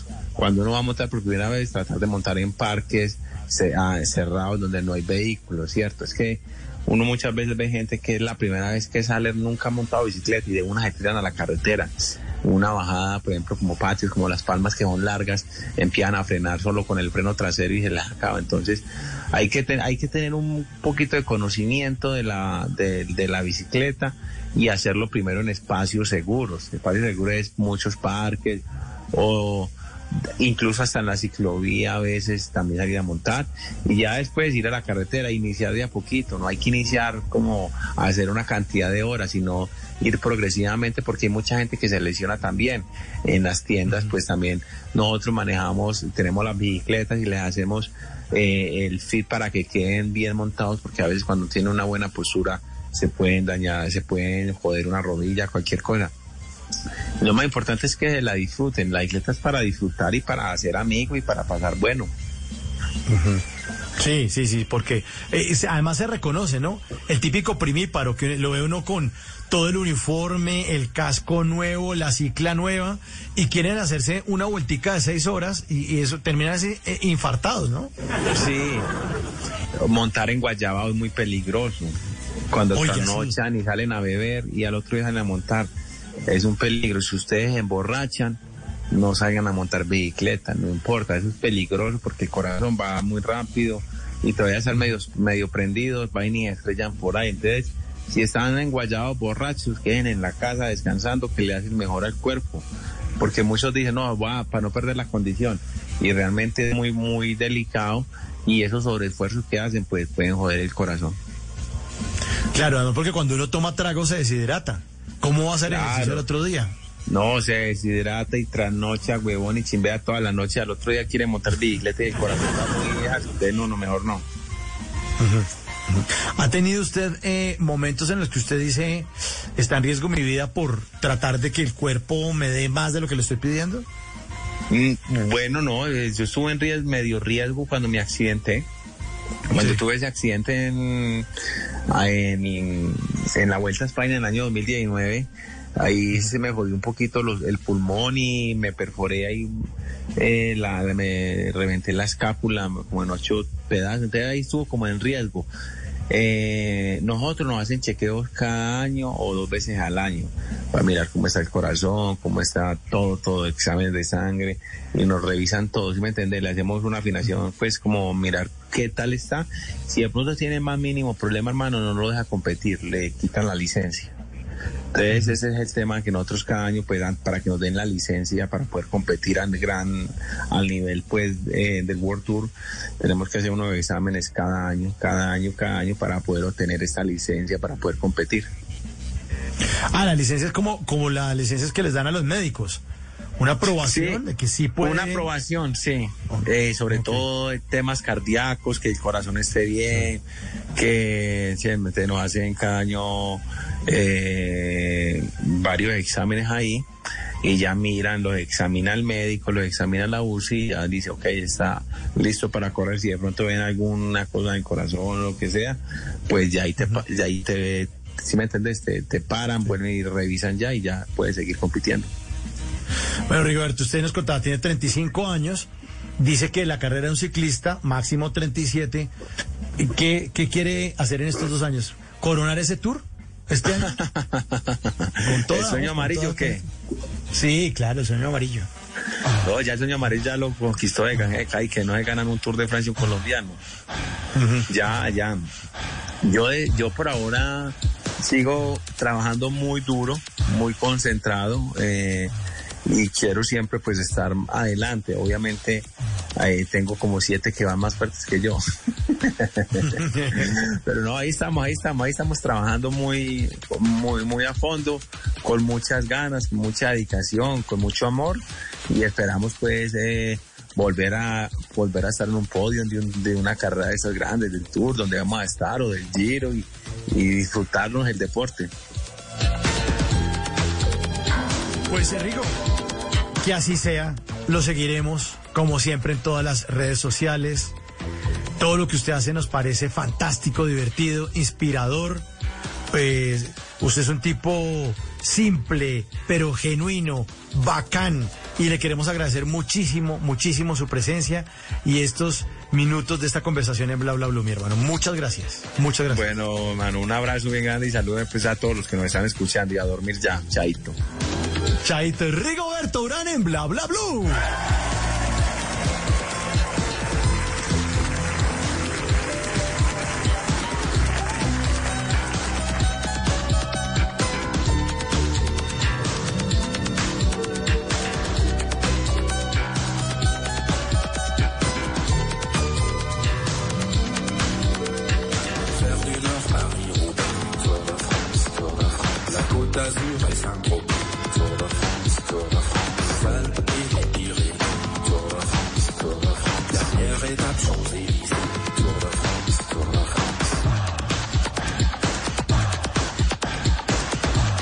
Que quieran pronunciarlo bien, ¿no? El Tour de France, ahí dice. Tour de Francia, el Tour de Francia, el objetivo de este año del gran Rigoberto Urán. Fantástico, fantástico ser humano, qué delicia de, de conversación y además qué, qué inspira, qué buenos datos, qué información la que nos dejó esta noche para ustedes, los oyentes de Bla Bla Bla. Bueno, ya está listo Javier Segura, vamos a actualizar las noticias más importantes de Colombia y el mundo en voces y sonidos. Esto es Bla Bla Blue, ya regresamos.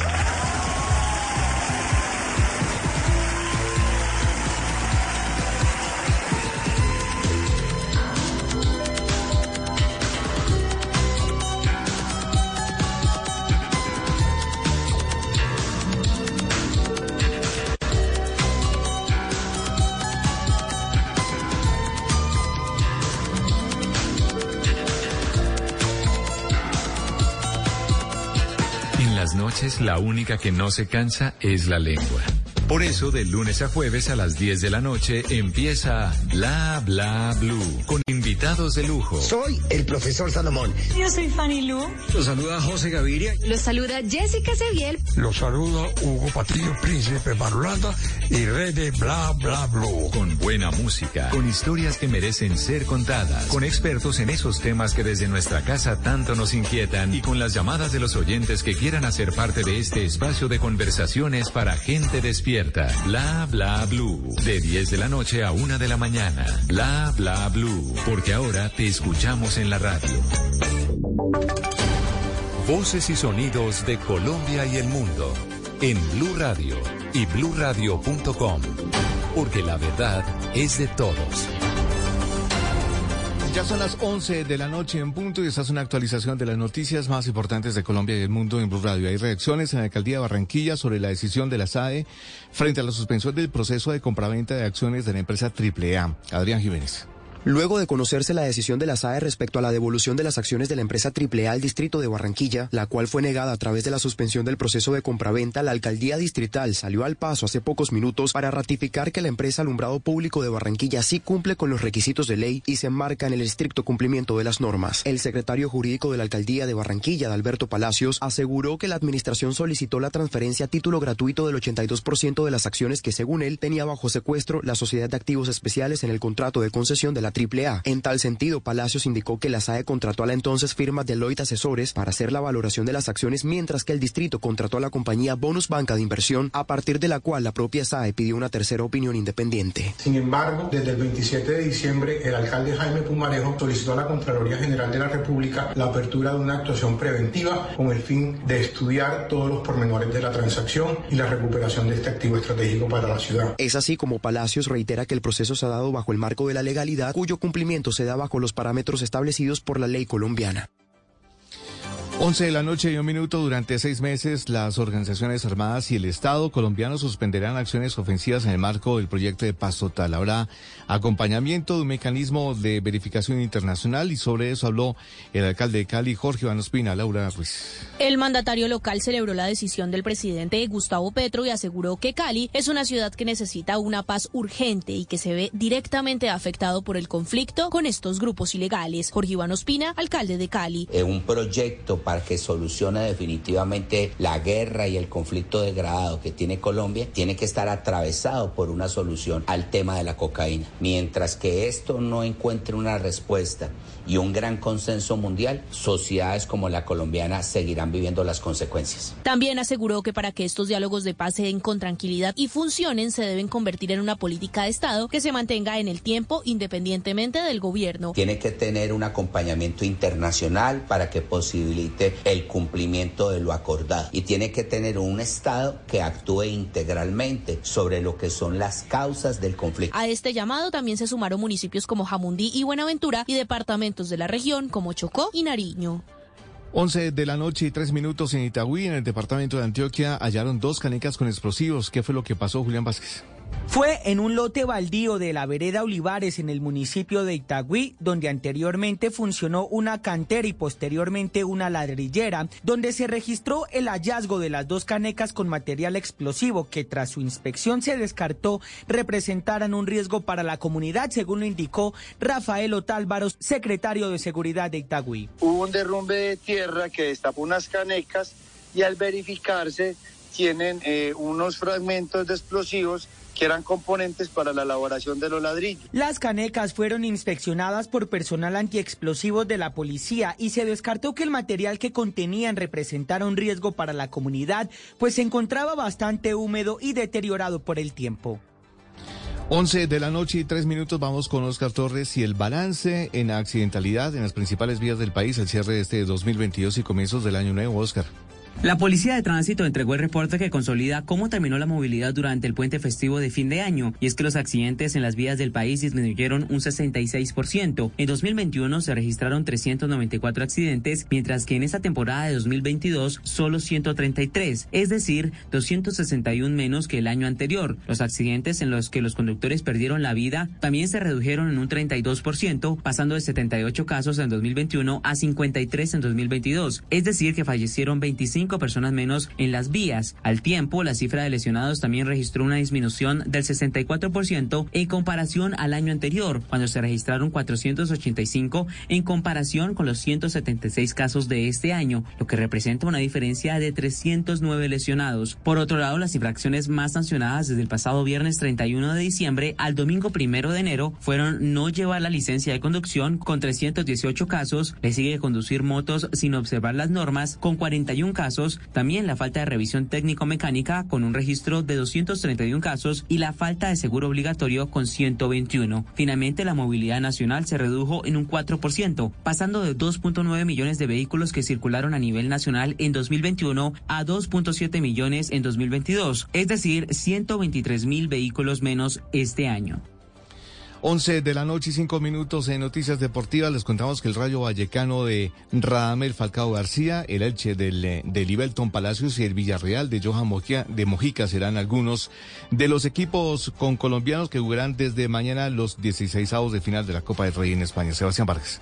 Comienzan los 16 avos de final de la Copa del Rey. Allí ya se empiezan a integrar los grandes equipos de ese país, como el Real Madrid, que jugará mañana desde las 3 de la tarde ante un equipo de tercera, el casereño de la población o de la región de Extremadura. El Rayo Vallecano, con Falcao García, desde las 3 de la tarde también, va a visitar en el Molinón, Estadio Mundialista, al Sporting de Gijón. Oímos al entrenador del colombiano Falcao, Andoni Iraola. Eh, hay que competir muy bien. El tipo de juego incluso es distinto a lo que es un partido de liga, porque al final hay un momento, sobre todo cuando alguno mete gol, que estás fuera, tienes que asumir unos riesgos, pues porque si no, no tienes nada que perder y tienes que afrontar una posible prórroga, unos penaltis. Es una competición distinta y yo creo que este equipo ha demostrado hasta ahora que compite bien, incluso en escenarios pues complicados, como puede ser el de mañana. También lo hará el Elche de Libelton Palacios ante el Ceuta, el Villarreal de Mojica ante el Cartagena, Levante Getafe, Lanuncio Valencia y Español ante el Celta de Vigo. 11 de la noche y 6 minutos y mucha atención. Les contamos que el exalcalde de Cúcuta, don Amari Ramírez, está confirmando esta hora que las motos colombianas quedan autorizadas para volver a hacer turismo en Venezuela. Esto a partir de mañana y así, este es el anuncio que hace el exalcalde de Cúcuta. Escuchamos. Atención motociclistas. Hoy 2 de enero prohibieron el paso de motos colombianas hacia Venezuela. Mañana 3 de enero podrán volver a pasar. Gracias a una gestión que hicimos y que realizó realmente él ante el gobierno central de Venezuela, el gobernador Freddy Bernal. ¿Qué sucede? Nacional de Tránsito de Venezuela tiene algunas inquietudes, pero como estamos en los días de flexibilización, en estos días se va a seguir permitiendo el paso sin mayores requisitos. Pero, ojo, después del quinto día, las motos van a poder seguir pasando hacia Venezuela, pero con una serie de requisitos eh, un poco más amplios que se requieren, lógicamente, para pasar. El, el seguro obligatorio para accidentes, la revisión técnico-mecánica, el documento de identidad, pero eso lo estaremos informando más adelante. Y también contarles que junto al ministro de Comercio, junto al ministro de Comercio de Colombia, Germán Maña, también se ha venido haciendo la gestión. Noticias contra reloj en Blue Radio. Y cuando ya son las 11 de la noche y 8 minutos, la noticia en desarrollo sigue estando en los Estados Unidos porque en estado crítico se encuentra el jugador de los Buffalo Bills, Damar Hamlin, que ha sido trasladado de emergencia en ambulancia a un hospital en estado crítico tras sufrir un duro choque en un partido contra los Cincinnati Bengals. La cifra que es noticia, el gobierno extendió el arancel del 35% al calzado importado hasta el 31 de diciembre de 2025. Quedamos atentos porque la Fuerza Aérea Colombiana adjudicó un contrato por más de 29 mil millones de pesos con una empresa israelí para el mantenimiento de los aviones Kafir hasta el año 2024. El desarrollo de estas y otras noticias en blurradio.com continúen con bla bla bla. Conversaciones para gente despierta. Viaja ligero en un mundo donde él hará que tu peor pesadilla se haga real. Siente miedo real como nunca antes. Creo que sí lo he sentido antes. ¿Qué? Dije como nunca antes. Suena como cualquier otro trailer de terror, la verdad. Sí, tienes razón. Hey, aquí tienes algo de leche real para que relajes esa voz de monstruo. Gracias, pero esta es mi voz real. Ah, ya veo. Ah, deliciosa. Hey, esta película es horrible. Corte y queda. ¡Qué río! ¿Got milk? O está en tu mano. Escúchalo. Noticias de Colombia y el mundo a partir de este momento. Léelo, entiéndelo, pero también opina. Con respecto a la pregunta del día. Comenta. Yo pienso que ese código. Critica. Y sí, pienso que. Felicita. Vean que el pueblo lo está respaldando. En el fanpage de Blue Radio en Facebook tienes el mundo. Y un espacio para que compartas lo que sientes. Búscanos como Blue Radio en Facebook. Tú tienes mucho que decirle al mundo, porque en Blue Radio respetamos las diferencias. Blue Radio, la alternativa. Termina el 2022.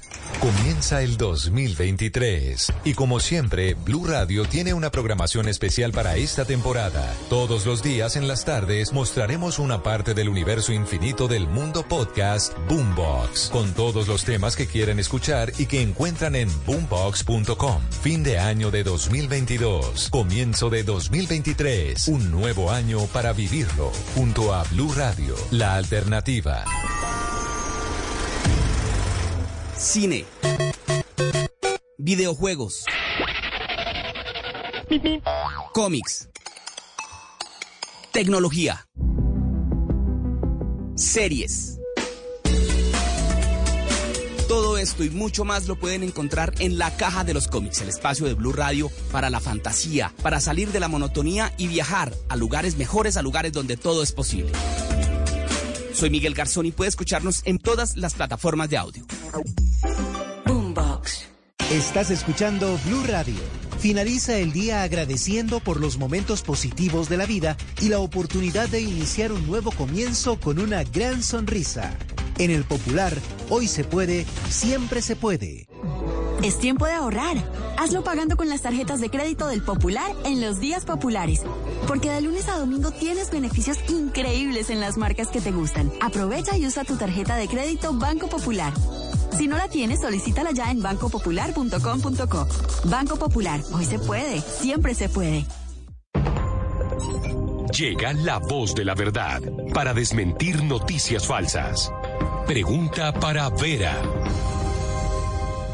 En un video ampliamente compartido en redes sociales se observa supuestamente a la reina Isabel II arrojando comida a niños en una visita a Haití como si fueran animales. ¿Esto es verdad? Esta noticia es falsa.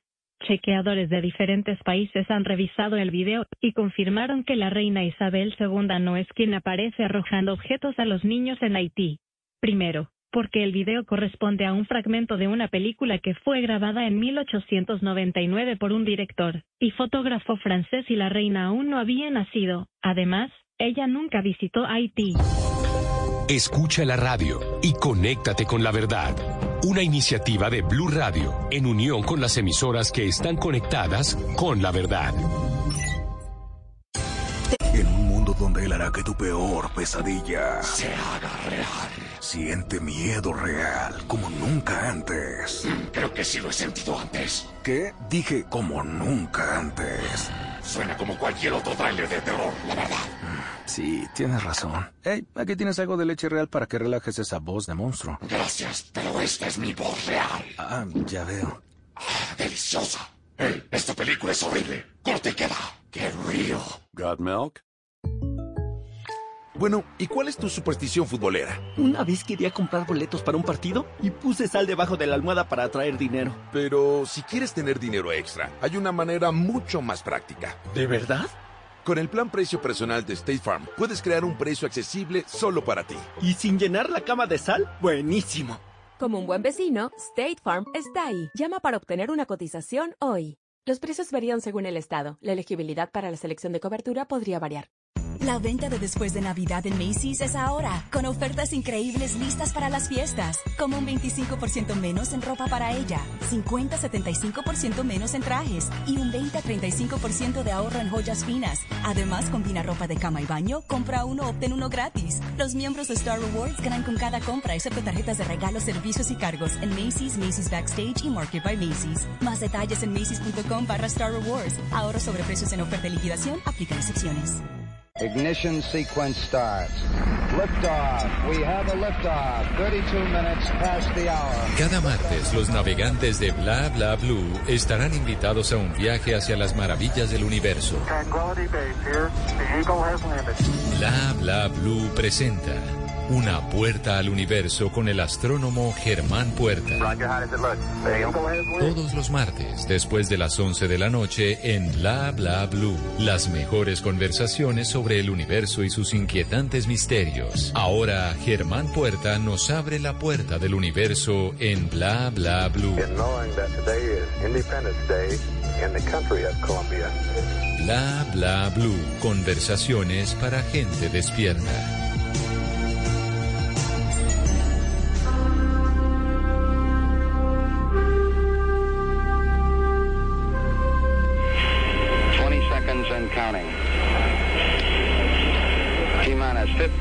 Seconds. Guidance is internal.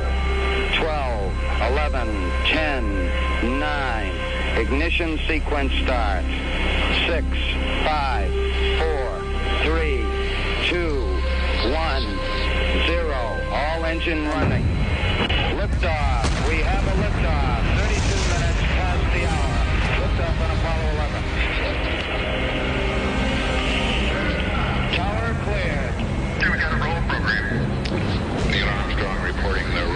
Program, which puts Apollo 11 on a proper heading. That's one small step for man. One giant leap for mankind. It's 30 seconds.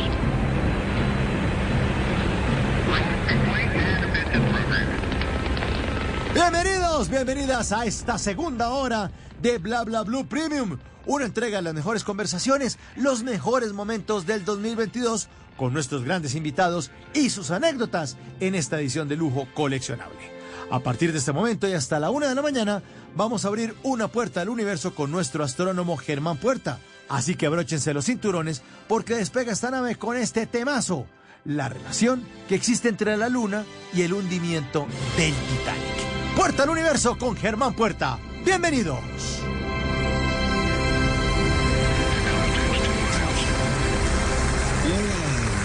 Un saludo a todos los amigos de la astronomía y el espacio que atraviesan esta puerta al universo, que ho- hoy sí que se abrió esta puerta con estas noticias del telescopio espacial James Webb. Verdaderamente se abrió un- una cascada de, de- de conocimiento eh, en este día. Ha sido un día muy emocionante realmente. Así es. Pero si le parece, mi querido Germán, antes de entrar en detalle, hemos dejado un tema puntos suspensivos la semana pasada y vamos a tocarlo de una manera rápida para irnos hacia los telescopios espaciales. Eh, y el tema era la relación entre la Luna y el hundimiento del Titanic, Germán. Eso es cierto. Sí, eh, dejamos en punta esa noticia que tuvo que ver la luna con el desastre del Titanic. Bueno, a ver, recapacitemos. Eh, El Titanic eh, era en su época, en el año 1912, el barco de pasajeros más grande. Era realmente la joya de la naviera inglesa que se llamaba la White Star. 270 metros de longitud. Creo que caben como dos aviones eh, Jumbo, dos aviones Airbus, tre- 55 metros de altura. y pesaba 46 mil toneladas, o sea, para los estándares actuales era un barco enorme.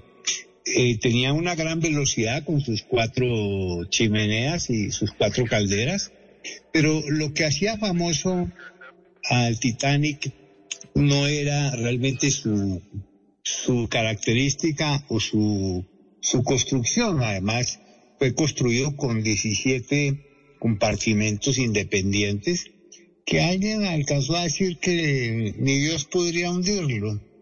Realmente eso lo dijo algún periodista y, y tomó vuelo la idea. Pero lo que hacía realmente famoso al Titanic era su extraordinario lujo. Era de un lujo impresionante. Eh, el- tenía el máximo confort y elegancia de la época. Las habitaciones estaban decoradas con paneles de pino, tenía estufas eléctricas, muebles de caoba, eh, tenía varios salones, eh, ascensores, spa, baño turco. Bueno, era realmente una maravilla. Y en su viaje inaugural, eh, el 10 de abril de 1912, iba con lo, con toda la, la realeza y los más ricos de la sociedad anglosajona de la época. 2.227 eh, personas y tripulantes iban a bordo. De, y el eh, capitán que fue designado para este viaje inaugural era el capitán Edward John Smith, el capitán Smith, que era un verdadero lobo de mar, que había hecho ese viaje varias veces y sin duda era un experto en viajes transatlánticos. El barco partió del puerto de Southampton hacia Nueva York en una travesía pues que fue muy muy publicitada. Pero en la tercera noche eh, los vigías empezaron a notar que se estaba observando algo de hielo en, en la superficie. En esa noche el océano estaba absolutamente calmado, totalmente eh, sin, sin oleaje alguno, y no había luna. Eh, la noche estaba absolutamente estrellada eh, en un mar sereno y no se podía inclusive distinguir el horizonte. No había oleaje, o sea, no había espuma, que si, hubiera algún iceberg no se podría divisar a tiempo por el oleaje o la espuma. Los vigías eh, empezaron a observar algo de hielo en, la, en el océano y se lo comunicaron al capitán Smith. Pero el capitán en realidad dijo imposible, hielo aquí, en este, a esta latitud y en este mes. No, no, no hay forma. De todas formas, él da la orden de virar hacia el sur durante media hora y luego tomar el rumbo a- al oeste, continuando el viaje hacia Nueva York. Y él se va a dormir, se va a su camarote a dormir. Eh, a la media hora, el vigía de popa observa el iceberg. El barco va a una gran velocidad porque el navegante había decidido romper todos los récords en este viaje inaugural.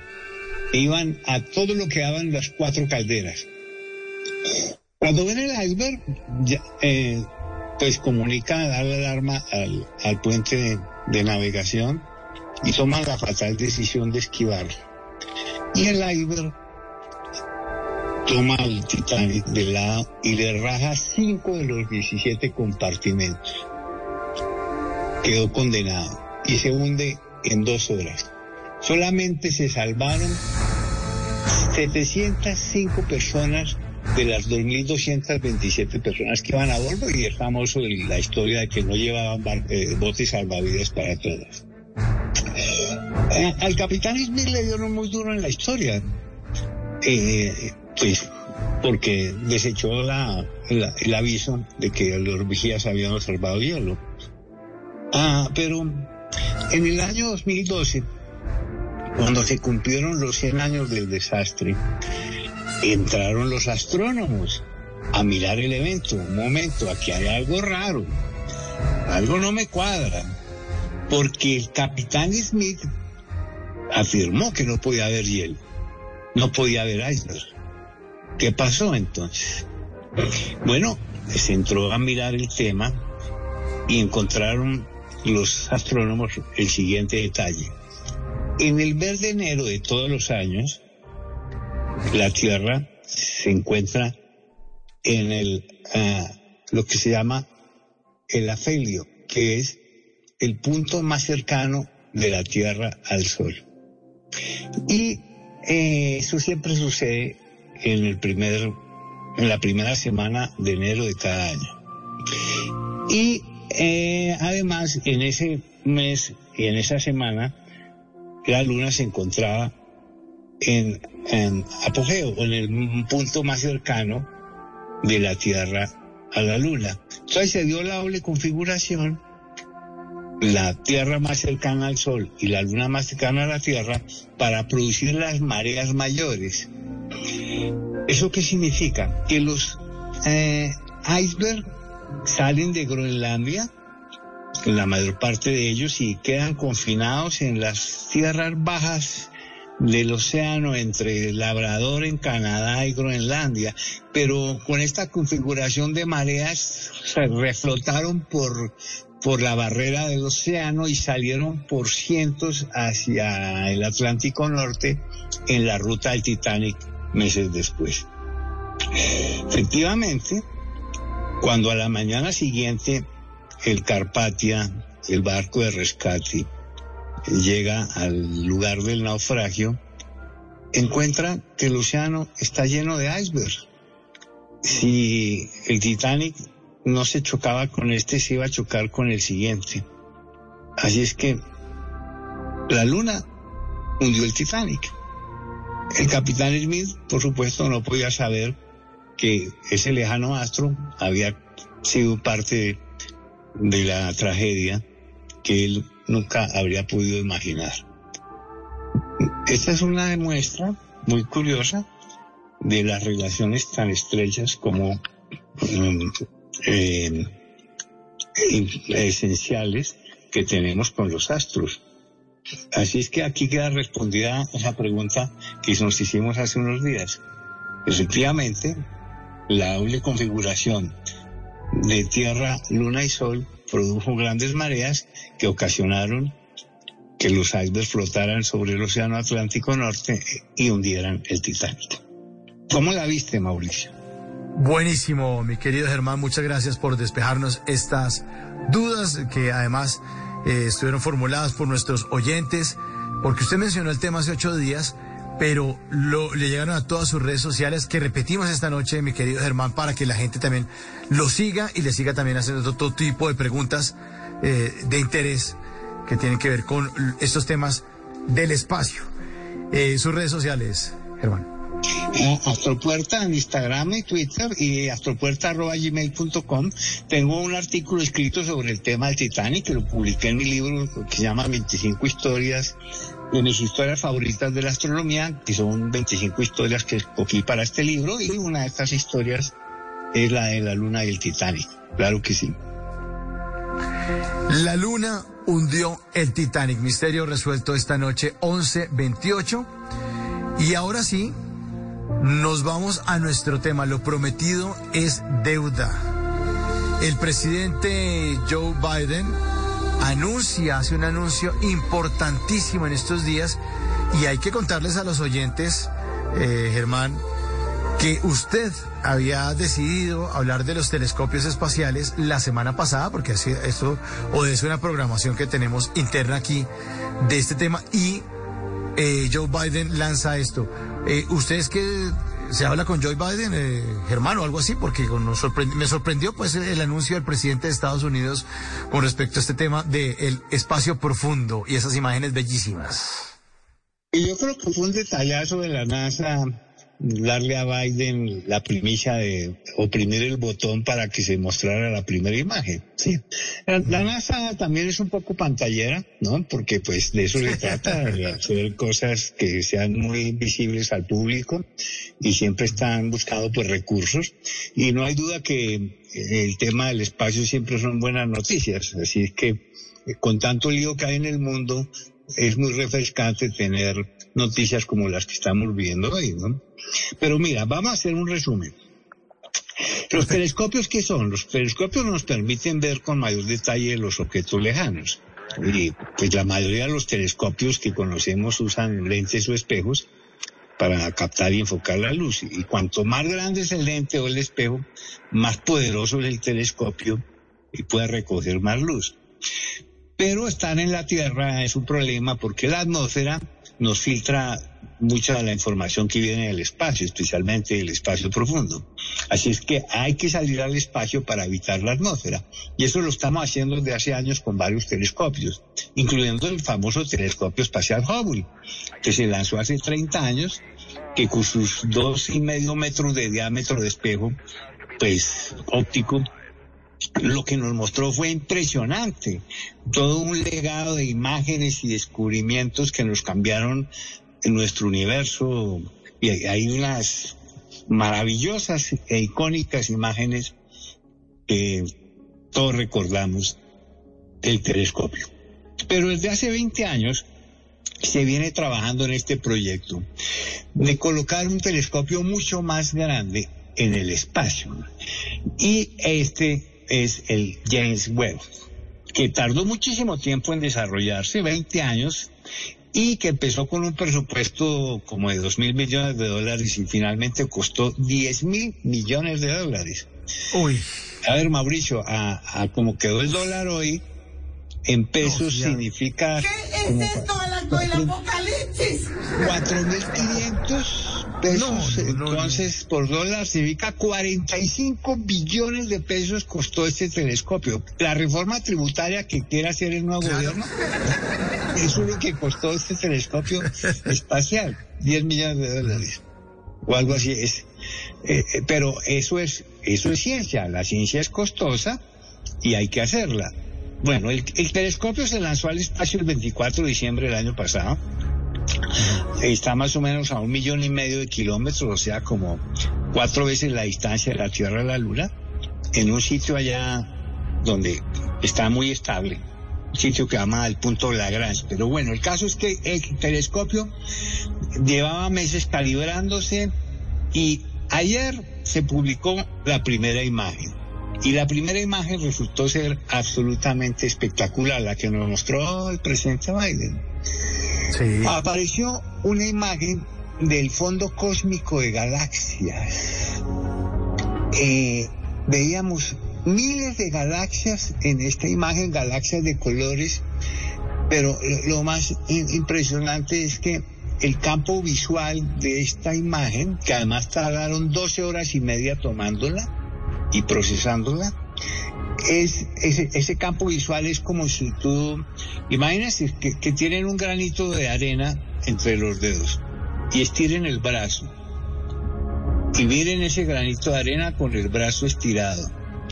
Pues ese granito de arena, ese es el campo visual, ese puntico, ahí fue donde tomaron la foto.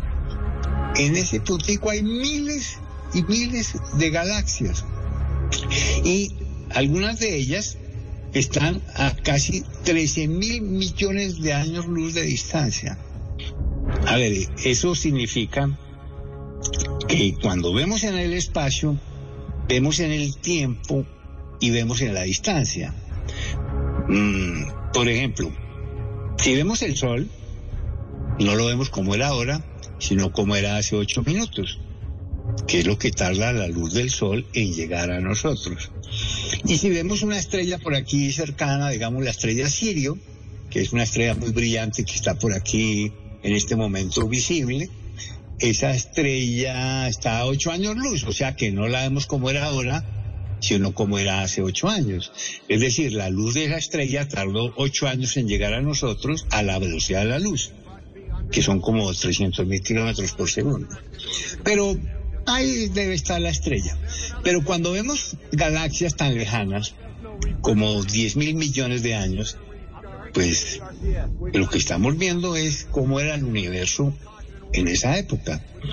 Porque si el universo tiene 13.700 millones de años de edad, que es lo que se calcula desde el Big Bang, y vemos galaxias que están a 12 mil millones de años, pues estamos viendo el universo primitivo. Estamos viendo galaxias que ya no existen, pero hasta ahora nos llega la imagen. Entonces, lo más sorprendente de este telescopio es que puede romper la barrera de la distancia e ir más lejos que cualquier otro, que el Hubble o que cualquier otro. Y esta es una de las primeras objetivos que tiene el telescopio espacial James Webb. Es estudiar el universo primitivo, estudiar cómo evolucionaron las galaxias y cómo es la estructura y, y evolución del universo desde, desde sus inicios. Esta fue la primera imagen. Son cinco imágenes y las otras cuatro llegaron el día de hoy. Pero pues esta es una cascada de información pues impresionante. algo importante es que este telescopio no está trabajando con, con la óptica, con lentes o espejos, sino con infrarrojo. Eso significa que tiene la capacidad de captar eh, la, el calor, digámoslo así, de galaxias muy débiles. Y con el infrarrojo penetrar y mirar más allá de las nubes de polvo que, que están en las galaxias o en las nebulosas.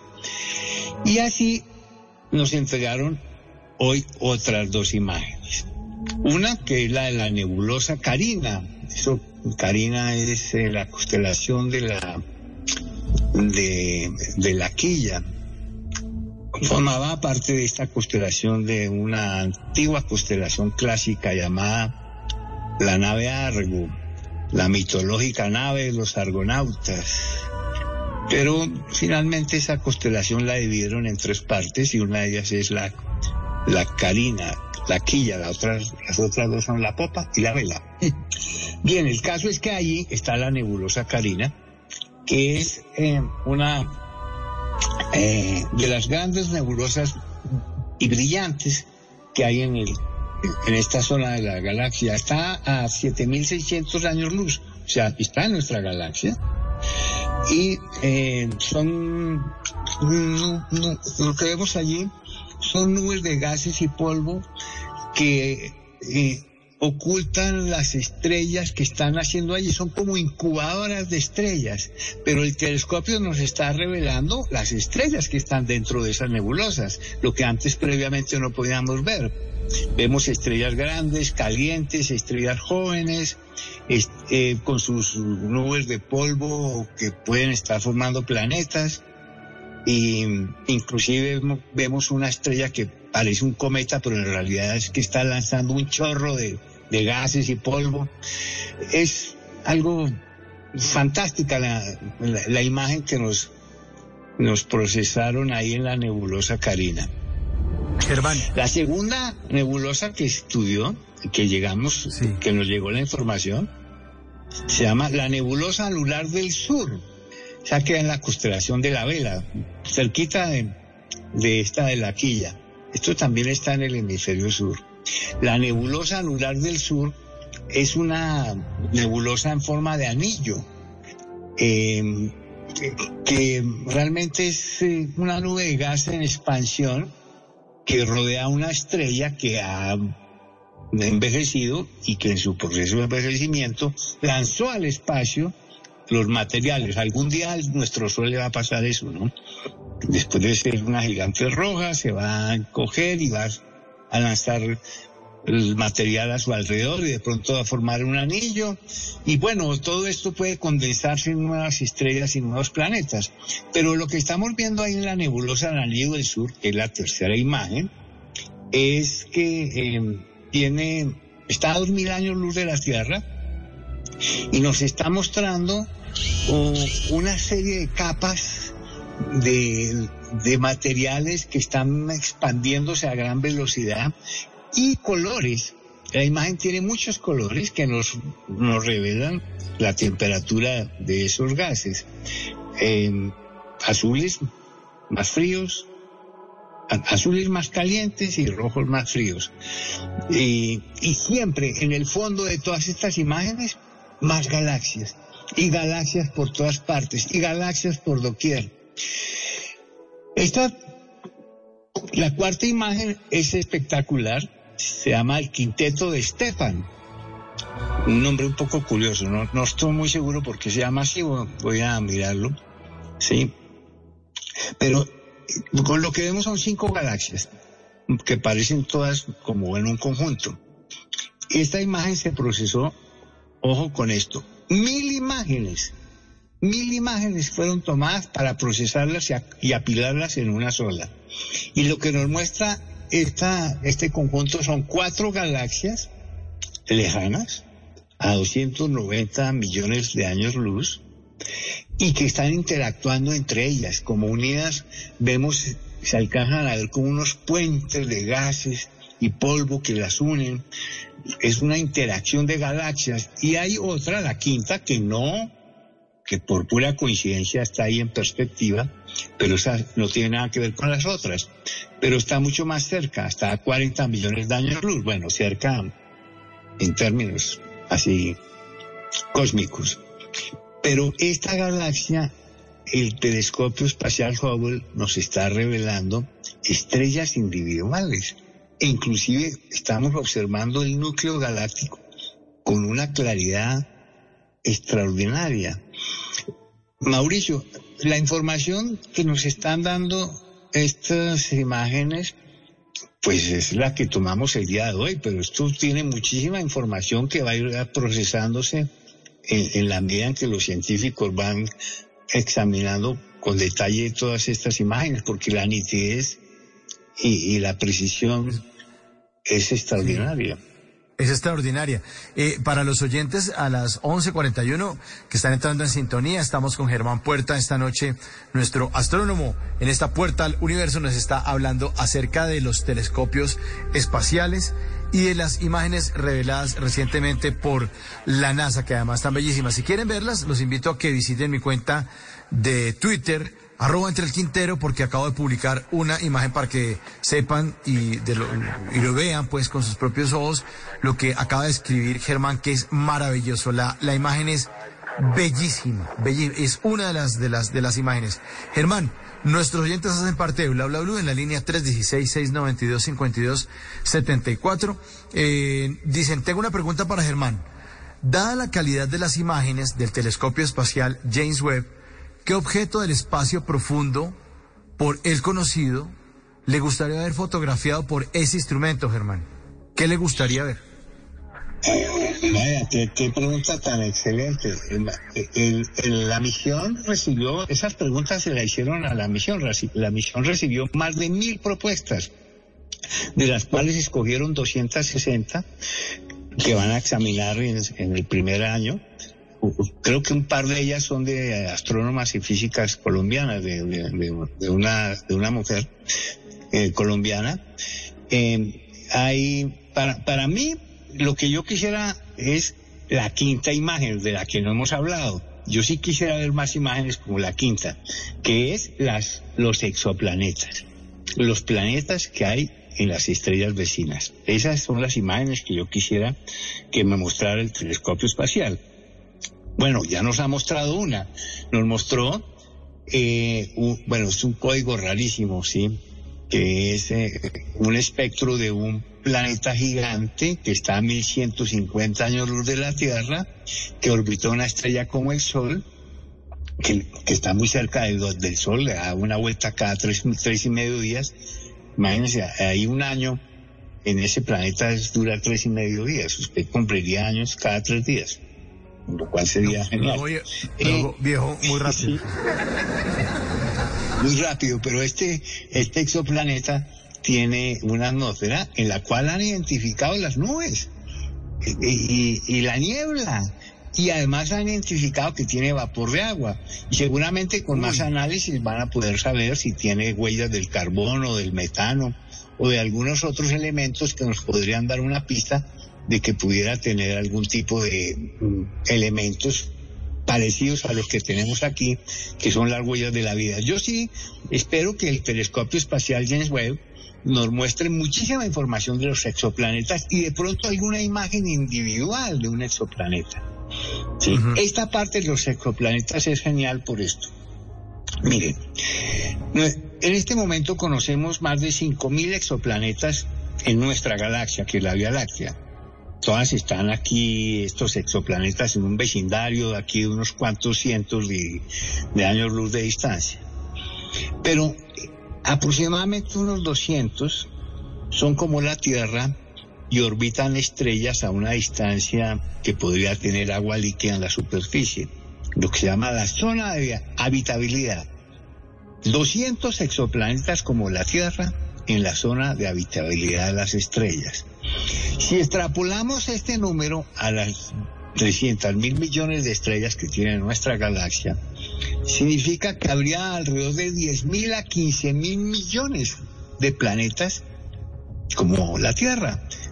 15 mil millones. Y solo en esta galaxia, pero lo que nos está mostrando el James Webb es algo que ya sospechábamos y lo habíamos visto también con el Hubble, y es que el fondo cósmico está repleto de galaxias, repleto. Hay, eh, este, eh, a ver, para darnos una idea, el rector recordamos a Carl Sagan, el físico y astrónomo que sacó la astronomía las aulas académicas y los centros de investigación y la puso en el televisor de la casa eh, y en los libros, como el libro Cosmos. Eh, bueno, Sagan, para darnos una idea del tamaño del universo, él hacía la, siguiente analogía. Ustedes han ido al parque o a la playa y han tomado entre sus manos un puñado de arena. Bueno, miren ese puñado de arena y podrían contar todos los granitos de arena que hay allí. Pues no. Pues Hagan afirmaba que hay más estrellas en el universo que granos de arena de todas las playas del mundo. Imagínense todas las playas del mundo y todos los granos de arena y, habría más estrellas. Bueno, hace como un par de años una universidad británica se puso a hacer el cálculo para saber si nuestro famoso astrónomo estaba un poquito exagerado. Hicieron el cálculo ahí, los, el volumen de las playas, metros cúbicos y granos de arena por cada metro cúbico y sumaron y encontraron que Carl Sagan se había quedado corto. Efectivamente, hay más estrellas en el universo que granos de arena en todas las playas del mundo, pero además sabemos que hay más planetas que estrellas, por lo menos en lo que estamos viendo aquí en nuestra galaxia. Así es que el número de es no nos caben los ceros en la cabeza. Sí, es infinito. ¿Hay vida en otros mundos? ¿En alguno de estos mundos? ¿Qué opinan los lectores de si creen que debe estar habitado eh, o debe haber más gente por ahí? ¿Qué opinan Seguramente, los oyentes? Vamos a preguntarles a los oyentes a través del 316-692-5274. ¿Usted qué opina? ¿Ustedes qué creen? ¿Será que hay vida en otros planetas? ¿Será que hay otro, otro planeta Tierra que, con otro nombre y que de pronto estos telescopios espaciales van a revelar, como nos cuenta nuestro querido Germán Puerta, eh, nos van a revelar esas imágenes de un, un planeta de pronto azul con una atmósfera, con unas características parecidas a las nuestras? Bueno, y además si llegan a revelarlo, además, ¿qué haríamos desde acá? Porque además las distancias son enormes. Nos quedaría muy, muy difícil tratar de mandarles un mensaje, decirles, hey, acabamos de encontrar como un primo, un, una prima hermana de la, de la Tierra. Aquí estamos nosotros, queremos tener contacto con ustedes, saber quién está allá. Eh, a esta hora están más bien nuestros oyentes, a las 11.48, con eh, la siguiente que tú dices, hola Mauricio, buenas noches. Reporto sintonías de Mosquera, Cundinamarca, saludos cordiales. Por favor, ¿me pueden indicar dónde puedo ver las imágenes de las que estaba hablando Germán? No uso Twitter y soy Daniel Bernal. Mi querido Daniel, métase ya mismo a la página de blurradio.com, escriba blurradio.com en Google, le da clic y apenas se le abre eh, la página, hay una lupita en la parte superior derecha. En esa parte escribe telescopio y sale la información sale una información que dice los increíbles descubrimientos que ahora podrán lograr los científicos con el telescopio James Webb. Otra noticia, dale un vistazo. Está todo hecho de estrellas, nuevas imágenes del telescopio espacial James Webb. Bueno, hay muchas noticias que se han publicado en la página de Blue Radio durante el día, así que invitamos a todos los oyentes a visitar nuestra página para precisar esta información o para repetirla, para releerla si quieren también y para mirar las imágenes que son espectaculares. Todo está hecho de estrellas, Germán. Sí, pero hiciste una observación muy interesante porque aunque podamos tener la sospecha de que hay mundos similares al nuestro en esos exoplanetas o planetas de otras estrellas, nunca podremos estar seguros que hay vida hasta no llegar allá. Y eso va a tardar muchísimo tiempo. Pues de aquí a que fabriquemos el transmilenio que nos va a llevar a otra, a otra estrella, eso va a pasar tiempo. Porque en realidad nuestro sistema de viaje todavía es muy primitivo, cohetes con combustible líquido por etapas, pues nos tardamos siete meses en llegar a Marte, tres días llegar a la Luna, siete meses a Marte y 40 mil años a la estrella más cercana que es el sistema de Alpha Centauri. Hay que desarrollar un nuevo sistema de navegación interestelar, pero bueno, ya están trabajando en eso, sobre todo con la, con la imaginación. Pero mm, mira, cuando hablemos de Marte, que todavía no vamos a hablar de Marte, porque la próxima semana creo que vamos a hablar de la Luna, porque se cumple otro aniversario del viaje a la Luna y vamos a hablar de la Luna y sus ah, secretos y curiosidades. Pero hablaremos de Marte más adelante y vamos a ver que allí ya hay unas misiones que están buscando bacterias. Y si las encuentran, bueno, dos mundos tendrían vida, la Tierra y Marte. Y descubrir bacterias en Marte va a ser el descubrimiento del milenio. Pero gente, gente así, civilizaciones en otros mundos, mm, si vemos aquí la Tierra es, es algo sorprendente, ¿no? Porque la cantidad de factores que permitieron que esta conferencia o esta charla se esté dando es algo sorprendente. Pero el número, el número de planetas es tan grande que posiblemente hay otros en donde estos factores se, repitan. Además, no sabemos cómo son las líneas evolutivas en otros mundos. Aquí venimos de, de las bacterias, pasamos por los anfibios, y llegamos a los simios y llegamos a Mauricio Quintero. Sí, pero que es otro simio, ¿Mm? pero de la radio. Sí, exacto, un simio más evolucionado. Pero en otro mundo no sabemos que, cómo sean las, líneas evolutivas. Tal vez evolucionaron por, por los delfines, que sean los inteligentes y sean mundos acuáticos. En fin, no sabemos mucho de ese tema, pero es un tema interesantísimo, es la gran pregunta, una de las grandes preguntas que se ha hecho la humanidad. Y este telescopio espacial nos va a ayudar a entender mejor la posibilidad de vida en otros mundos.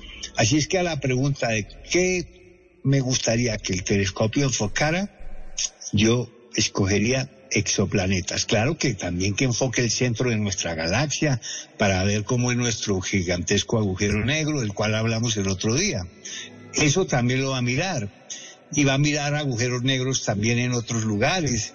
Y quién sabe qué otros descubrimientos desarrolle, porque este tipo de proyectos y de misiones, como pasó con el Hubble, pues tienen unos objetivos, pero de repente se encuentra con otros descubrimientos inesperados. Y eso puede suceder. A esta hora otra pregunta, mi querido Germán. Giovanni Fonseca pregunta, eh, hola Mauro, ¿es verdad que el sol se alejó en junio de la Tierra, que por esa razón se ha bajado la temperatura? Dicen que volverá a la normalidad en agosto o es un fake news. Si le podemos preguntar esto a Germán Puerta. Sí, es un fake news. Yo, yo eh, mencionaba ahora con el Titanic que cuando se produce el acercamiento de la Tierra al Sol se llama perigeo y cuando se aleja es perihelio. Eh, perdón, perigeo cuando se acerca y afelio cuando se, se aleja, pero la, la diferencia entre el, el perihelio y el afelio es mínima, mínima, apenas unos millones de kilómetros. Y lo que dice la fake news es que la Tierra se está alejando montones, muchísimo. Eso no es cierto. Y ese es un, un, un fake news que circuló y que pegó durísimo, durísimo. Pero, pero no. Eh, afelio, que es el lugar más lejano, del, de la Tierra al Sol que se produce en este mes de junio, julio, eh, la diferencia es muy poca. No, no es por ese motivo que hace frío, por otros motivos que tienen que ver con cambio climático y, otros temas. Nos dice Luis Céspedes que es imposible que no haya vida inteligente en alguna parte de este vasto universo. Otro oyente, Carlos Flores, desde Arizona, dice buenas noches Mauricio, de acuerdo con la explicación del doctor Puerta, nosotros podríamos ser un casillero en el universo, como la escena de Hombres de Negro. Bueno, pasan de la, de la ficción de Hollywood a la teoría de ser un casillero. Sí, hay, un, un tema interesante que se llama la paradoja de Fermi, que pueden consultarla ahí en Google, eh, que pues también se conoce como el gran silencio, porque bueno, toda esta cantidad de galaxias y toda esa cantidad de estrellas y toda esa cantidad de planetas, ¿y por qué no están aquí? Es lo que se preguntó el científico italiano Enrico Fermi hace más de 50 años. ¿Por qué no están aquí? Y las soluciones son algunas muy simpáticas. Por ejemplo, todo lo que vemos es un enorme planetario que nos han puesto para que no nos enteremos cómo es el universo y cosas por el estilo. Pero en realidad eh, el problema son las distancias. Tú mencionaste, Mauricio, ahora que podríamos mandar señales y comunicarnos. Y desde, desde hace años estamos tratando de hacerlo, en unos proyectos que se llaman proyectos SETI, de tratar de comunicarnos, de, de buscar señales. Aló, ¿me escuchan? Hemos mandado también imágenes en las sondas Voyager, en las Pioneer, y, y por ahora el gran silencio. Qué increíble eso, qué increíble, gran silencio, pero aquí dice un oyente, estadísticamente es imposible que estemos solos en el universo y por supuesto las formas de vida deberían ser muy parecidas a las que conocemos porque los elementos quími- químicos son los mismos en todo el universo, por lo que supondría que la vida evolucionaría, evolucionaría de una forma similar. ¿Qué, qué opinión Es tiene cierto, usted? estoy muy de acuerdo con, con, el, con el oyente porque la tabla periódica y las leyes físicas y naturales son las mismas en todo el universo. Y si hay vida en otro mundo debe parecerse a algo que se que podamos reconocer. No creo que sean así como los seres de luz ahí que flotan y no los podamos reconocer o basados en algo diferente al carbono, no sé si el silicio, o cosas por el estilo. Pero, pero interesante. Esto se llama exobiología, que es toda una rama de la ciencia que tiene pues mucho, mucho interés. Bueno, ahí están las, las, las observaciones. Eh, ya para ir cerrando, ¿en qué lugares de Colombia se pueden ver las estrellas? Nosotros no tenemos este supertelescopio espacial, pero de pronto los aficionados, ¿en qué lugar se podrían ubicar para, para tratar de ver hacia arriba, a ver esas estrellas, esos planetas, ese universo infinito? Y Mauricio, interesante. Más adelante vamos a hacer un programa de cómo observar el cielo. Ok, en realidad, perfecto. el truco es el observador debe estar en la oscuridad, alejarse de la contaminación lumínica. Aquí en Colombia hay lugares fabulosos para ver las estrellas.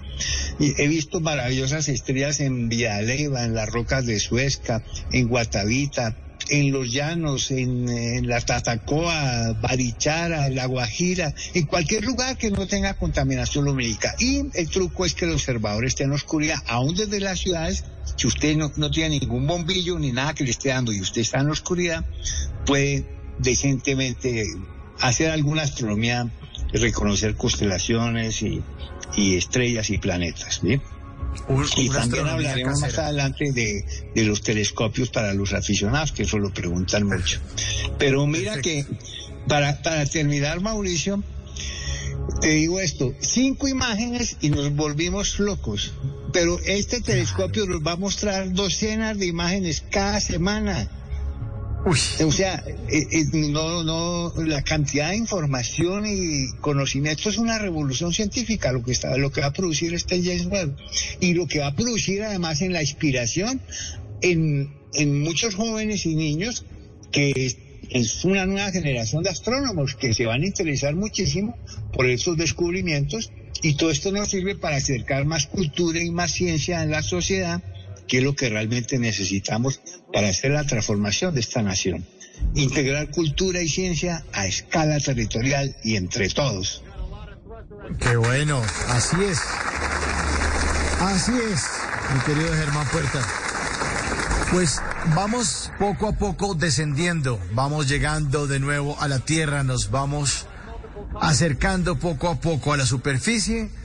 Gracias a todos por acompañarnos en este viaje a las maravillas del universo, en esa puerta que nos abre todos los martes nuestro queridísimo Germán Puerta, arroba astropuerta. Un gran abrazo. Dentro del universo se abrió para todos. Germán Puerta en Blue.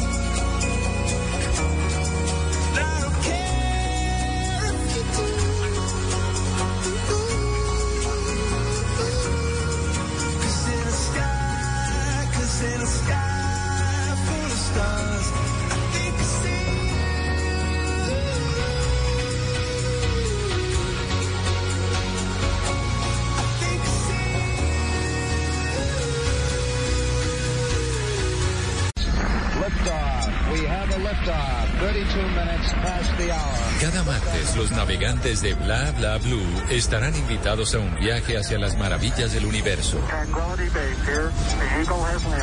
Bla Bla Blue presenta una puerta al universo con el astrónomo Germán Puerta.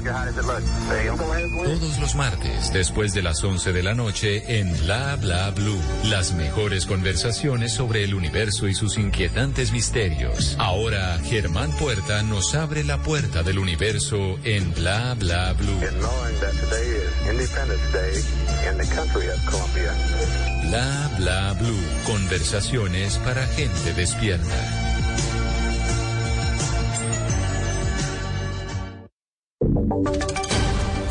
Y sonidos de Colombia y el mundo en Blue Radio y bluradio.com, porque la verdad es de todos.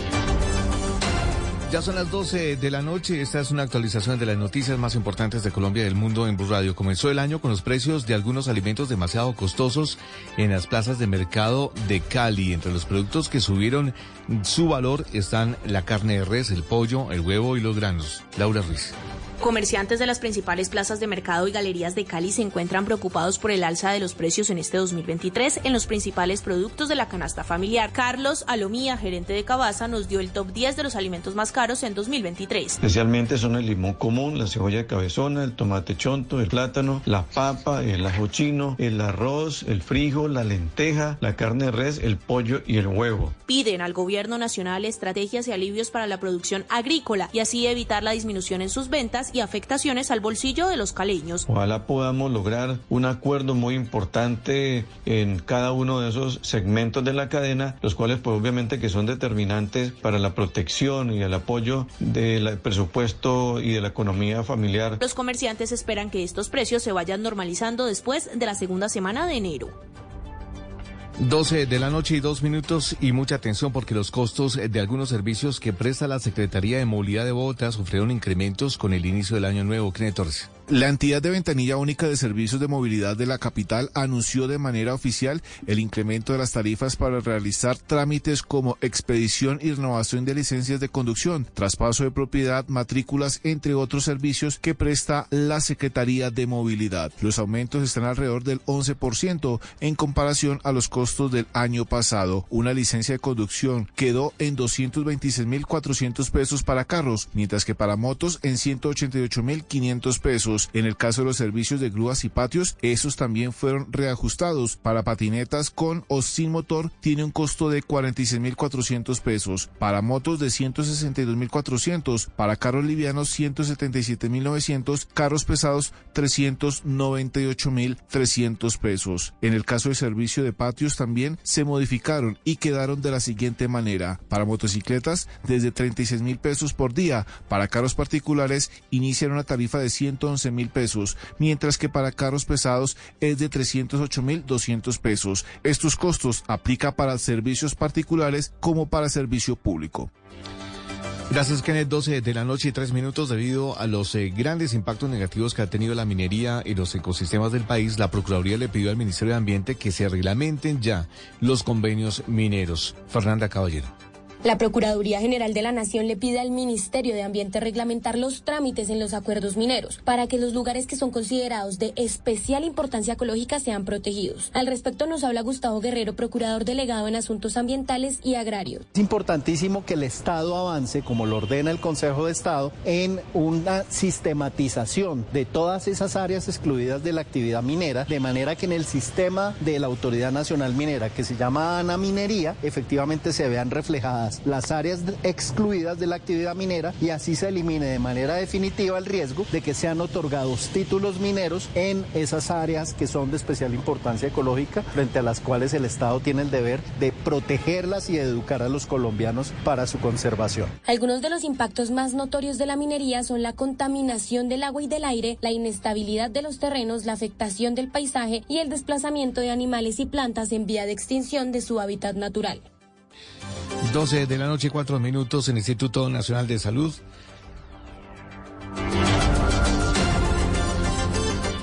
Continuamos, 12 de la noche, 4 minutos. Les contaba que el Instituto Nacional de Salud dio a conocer el último reporte de viruela del mono en el país. Oscar Torres. Ya está confirmado que 14 personas han terminado contagiadas por la viruela del mono. Siete de ellas fueron en la ciudad de Bogotá, tres en el departamento del Tolima, dos en Risaralda y uno en Antioquia y Barranquilla. Con estos nuevos casos, Colombia llega a los 4.035 casos confirmados con esta enfermedad. 1.967 de ellos se dieron en Bogotá, 1.160 en el departamento de Antioquia, Cali llegó a los 330 casos, Cundinamarca tiene 90 de ellos y Santander registró 80. En el país se han hecho un total de 7.346 muestras, de las cuales 2.880 fueron descartadas y el resto hace parte de los casos confirmados por viruela del mono. El Instituto Nacional de Salud además informó que 3.990 de los colombianos que se contagiaron ya se recuperaron y 1.951 de ellos están en Bogotá, 1.156 en el departamento de Antioquia, Cali llegó a los 328, Cundinamarca tiene 90 de los casos y Santander registró 80. Finalmente, en este momento aún se encuentran en estudio 101 casos por viruela del mono en el país.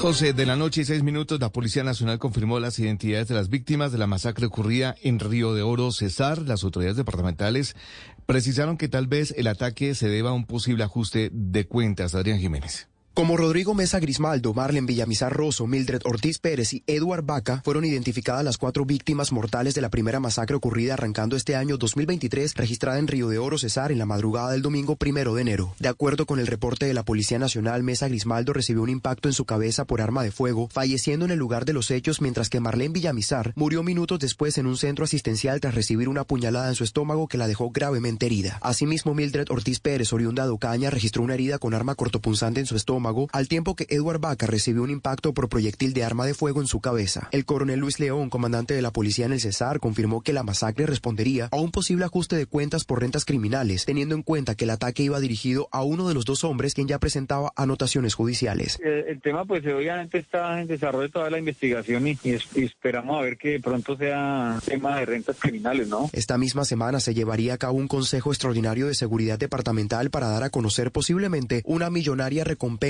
por información que permita la captura de los homicidas. Noticias contra reloj en Blue Radio. Y cuando ya son las 12 de la noche y 7 minutos, la noticia en desarrollo está en las largas filas de vehículos que salen de Bogotá hacia Girardó y Villavicencio, en donde las interminables hileras superan las seis horas de espera. Recordemos que hay cierre total en la vía del llano en el sector peaje Pipiral 2 por el alto flujo vehicular. Dicen vías que no hay contraflujo, que sin embargo, debido al alto flujo vehicular, las autoridades del sector activaron un reversible con el fin de descongestionar la vía. Lo mismo está pasando en la vía hacia Girardó En donde las eh, obras en la carretera han dificultado el, paso normal de los vehículos y las hileras ya eh, superan las ocho horas de espera. Y quedamos atentos porque desde hoy queda autorizado el paso de motos desde Colombia hacia Venezuela, luego que el gobierno central de ese país flexibilizara las condiciones de ingreso. En cinco días será obligatorio presentar el seguro obligatorio y la revisión técnico-mecánica, entre otros requisitos que se informarán en las próximas horas. El desarrollo de esas y otras noticias en blurradio.com continúen con bla bla bla. Conversaciones para entes Termina mundo donde él hará que tu peor pesadilla se haga real. Siente miedo real como nunca antes. Creo que sí lo he sentido antes. ¿Qué? Dije como nunca antes. Suena como cualquier otro baile de terror, la verdad. Sí, tienes razón. Hey, aquí tienes algo de leche real para que relajes esa voz de monstruo. Gracias, pero esta es mi voz real. Ah, ya veo. Ah, deliciosa. Hey, esta película es horrible. Corte y queda. Qué río. Got milk? Llega la voz de la verdad para desmentir noticias falsas. Pregunta para Vera. En una publicación ampliamente compartida en redes sociales, un supuesto médico afirma que levantarse rápidamente de la cama en horas de la mañana puede causar un accidente cardiovascular a personas sanas. Por lo tanto, es necesario aplicar la ley del minuto y medio, esperar 30 segundos acostado, sentarse 30 segundos en la cama, bajar las piernas de la cama 30 segundos y levantarse. ¿Esta información es cierta? Esta noticia es falsa. Médicos consultados por chequeadores de noticias confirmaron que, si bien una persona puede sentir mareo al levantarse rápidamente en la noche, eso se debe a un cambio de presión llamado hipotensión postural, pero no produce la muerte. No existe una relación comprobada entre levantarse rápido de la cama y los accidentes cardiovasculares. Escucha la radio y conéctate con la verdad. Una iniciativa de Blue Radio en unión con las emisoras que están conectadas con la verdad.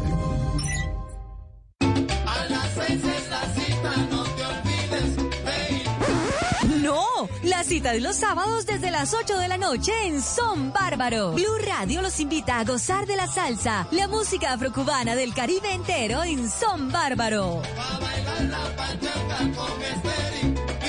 Para cumplir la cita de los sábados en Blue. No es verdad que las personas dejen de perseguir sueños porque se hacen viejas, sino que se hacen viejas porque dejan de perseguir sus sueños. Gabriel García Márquez. Blue Radio. Tenemos mucho para contar, compartir, entender, conocer, probar, analizar, profundizar, comentar, tanto que 30 minutos no son suficientes. Por eso, la nube aumenta su capacidad de información. Escucha la nube, ahora de 7 y 30 a 8 y 15 de la noche. 45 minutos de tecnología para ti. Dirige Juanita Kremer. La nube, tecnología e innovación en el lenguaje que todos entienden. Por Blue Radio y bluradio.com. Padres con experiencia, padres nuevos, hijos únicos, con hermanos, abuelos que consienten, nietos que aprenden. Cada domingo vamos a construir un puente entre generaciones para que las familias crezcan y entre todos podamos cambiar el mundo. Generaciones Blue, un espacio del Blue Radio, con testimonios, guías, expertos e invitados que nos ayudarán a mejorar la vida en familia y las relaciones entre sus miembros. Generaciones Blue, este domingo a las 12 del día. Generaciones Blue, estamos cambiando el mundo de las familias colombianas por Blue Radio y bluradio.com. La alternativa. ¿Te sientes solo aún estando con tus amigos? ¿Te tomas fotografías sonriendo pero estás triste? ¿Estás preocupado pero finges estar bien? En Porque Quiero Estar Bien te acompañamos. Comunícate con nuestros psicólogos de forma gratuita y confidencial. Las 24 horas, 7 días de la semana llamando o escribiendo al 333-033-3588 o a través del chat en porquequieroestarbien.com. Porque tu salud mental es lo más importante. Porque quiero estar bien. Un programa de la Fundación Santo Domingo con el apoyo de Fundación Santa Fe de Bogotá. Apoya Blue Radio.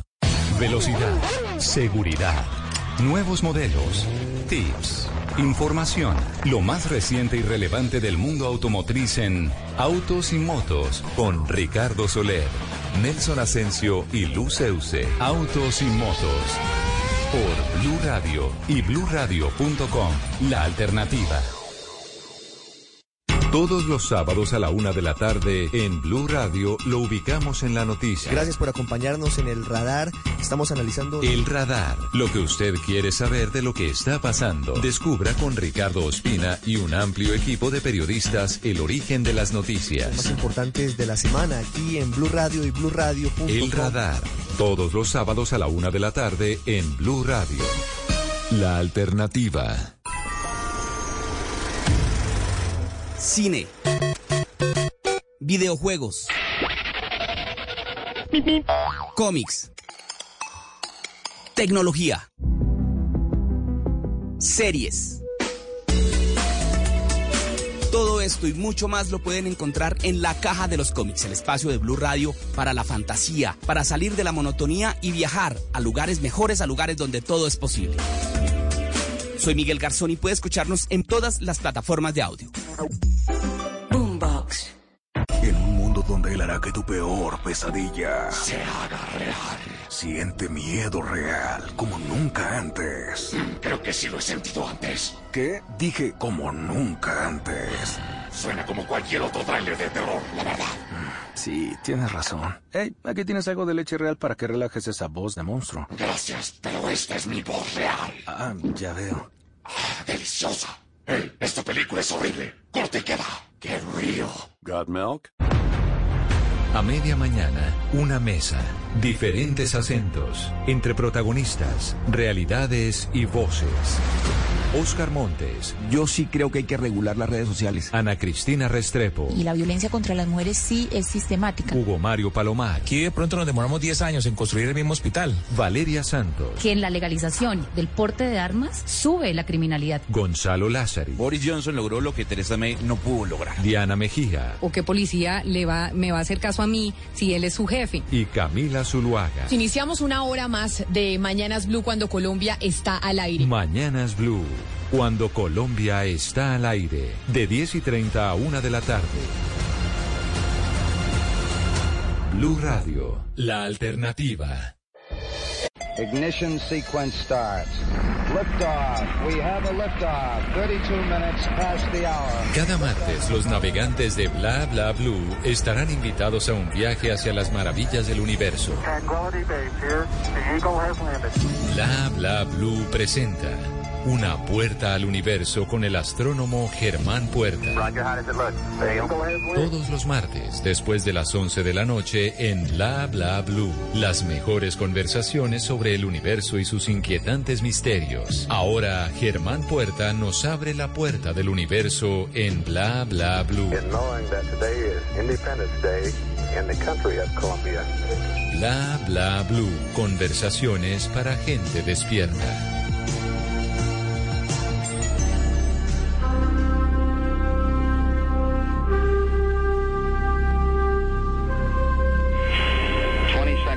Counting. T minus 15 seconds. Guidance is internal. 12, 11, 10, 9. Ignition sequence starts. 6, 5,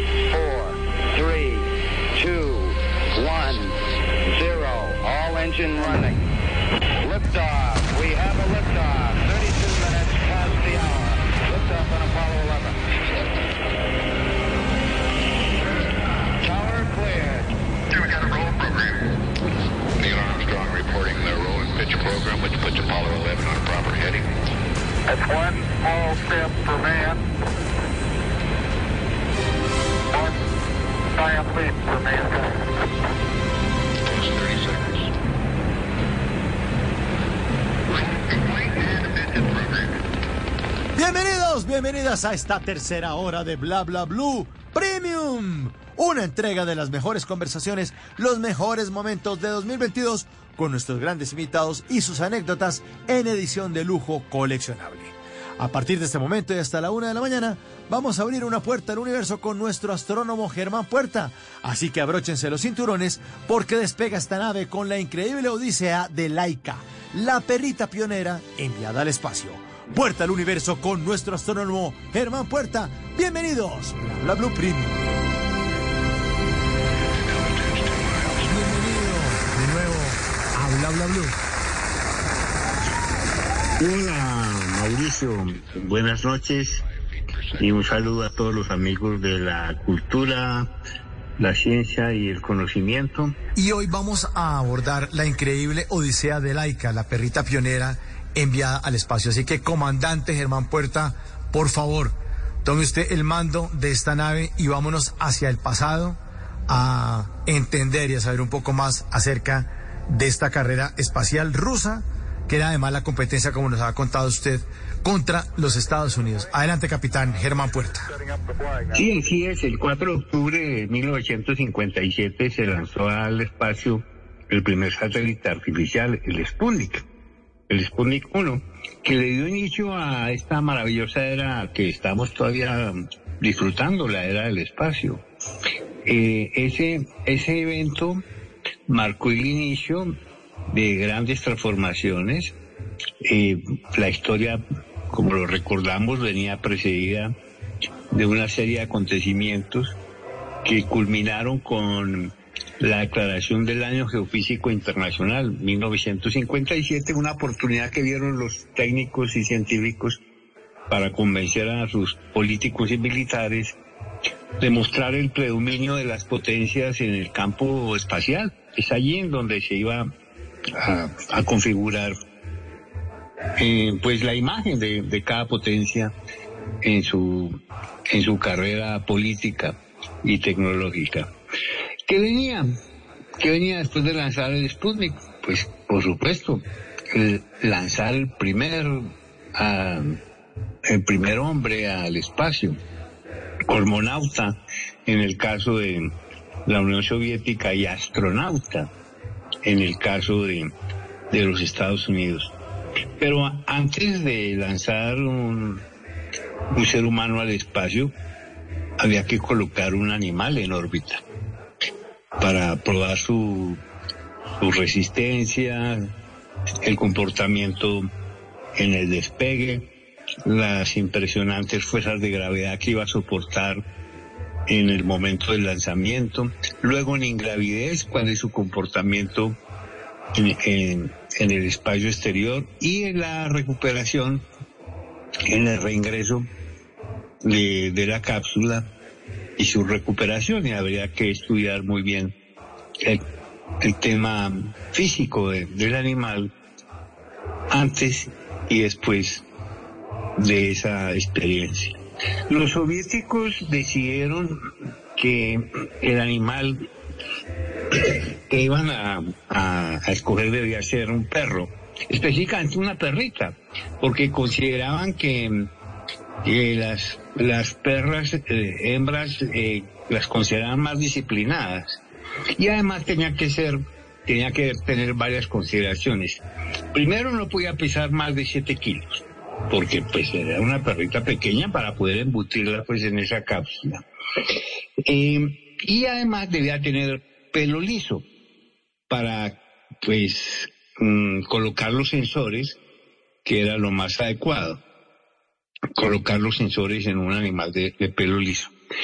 Eh, el escuadrón de perros cosmonautas, como los llamaron en algún momento, los recogieron en las calles de Moscú.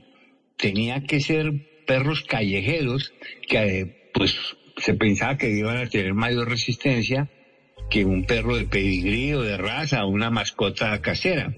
Porque pues si habían sobrevivido en las calles de Moscú eh, y en todos esos eh, inviernos, pues iban a tener mayor resistencia. Y se seleccionaron 10 perros, 10. Y al final de los 10 candidatos preseleccionados quedaron tres, eh, que se llamaban Albina, Muku y Laika. Y la escogida eh, fue Laika, que significa ladradora. Creo que en ruso Laika significa ladradora. Entonces, esta prueba, que además se la llamaba la prueba biológica, estaba diseñada para ser lanzada en abril o mayo de 1958. O sea, estamos hablando de unos cinco o seis meses después del lanzamiento del Sputnik 1 para lanzarla en el Sputnik 2. Y, y pues ya estaban trabajando, ya estaban trabajando en este, en este proyecto. Cuando sucedió algo inesperado y es que a los políticos del Kremlin, específicamente al secretario, eh, al primer secretario del Partido Comunista, a Nikita Khrushchev, le, le pareció um, que debían hacer algo espectacular para celebrar los 40 años de la revolución rusa, de la revolución bolchevique, que era en noviembre, ahí un mes después de, del lanzamiento del Sputnik. Y le sugirieron a Sergei Korolev, que recuerden que era el, el, el ingeniero jefe de todo el programa espacial, que, que hiciera algo espectacular y, en otras palabras, que había que lanzar a la perrita laica eh, en ese mes de noviembre. Pero esto fue terrible, porque los especialistas no tenían diseñado sistemas de recuperación. El Sputnik 2 apenas se estaba construyendo. Así de que no había ninguna forma de recuperar a Laika. Laika debía morir en el espacio. Esto, esto fue muy, muy duro para, para todos los técnicos que sabían lo que significaba lo que estaban haciendo. Además que si no la iban a recuperar, pues no tendría ninguna, ningún valor científico la misión. Eh, y saber pues que la perrita moriría era algo mm, pues terrible. Uno de los directores del programa describió a Laika como tranquila y encantadora. Y Laika, si ustedes la buscan ahí en, en, Google y en esos buscadores, verán que es una perrita realmente encantadora, tiene una línea blanca que le atraviesa desde la frente hasta la nariz, que es característico de Laika. Así que, que bueno, eh, no, no quiero más remedio que obedecer. Estamos en la Guerra Fría, obedeces o obedeces. Y, claramente los soviéticos que habían tenido ese espectacular logro con el Sputnik, mostrando esa propaganda a todo el mundo de la superioridad tecnológica de, de la Unión Soviética, pues querían dar un segundo golpe con el lanzamiento del primer ser vivo a orbitar en el espacio. En un mes se preparó todo, incluyendo acostumbrar a Laika a una comida de gelatina con nutrientes, muy duras pruebas en las centrífugas y un confinamiento progresivo en espacios reducidos hasta por varios días, lo cual, pues todo esto lo supimos después, ¿no? Deterioró el comportamiento de Laika. Y eh, bueno, eso, eso del tiempo después, las, eh, eh, las protestas de los defensores de animales fueron, fueron muy fuertes. Mm, inclusive se llegó a afirmar que, que Laika iba a tener una muerte piadosa, algo así como con un potente veneno, pero después se supo que eso no era, cierto. Laika fue colocada en el satélite tres días antes del lanzamiento, hacia el 30 de octubre de 1957, en Baikonur, que eso es en Kazajistán, eso es allá en donde, inclusive allá todavía están las bases de lanzamiento, pero esa época del año noviembre ya era muy frío, entonces había una manguera conectada a un calentador que mantenía la temperatura de la cápsula y, a la perrita que ya estaba en la cápsula la monitoreaban continuamente.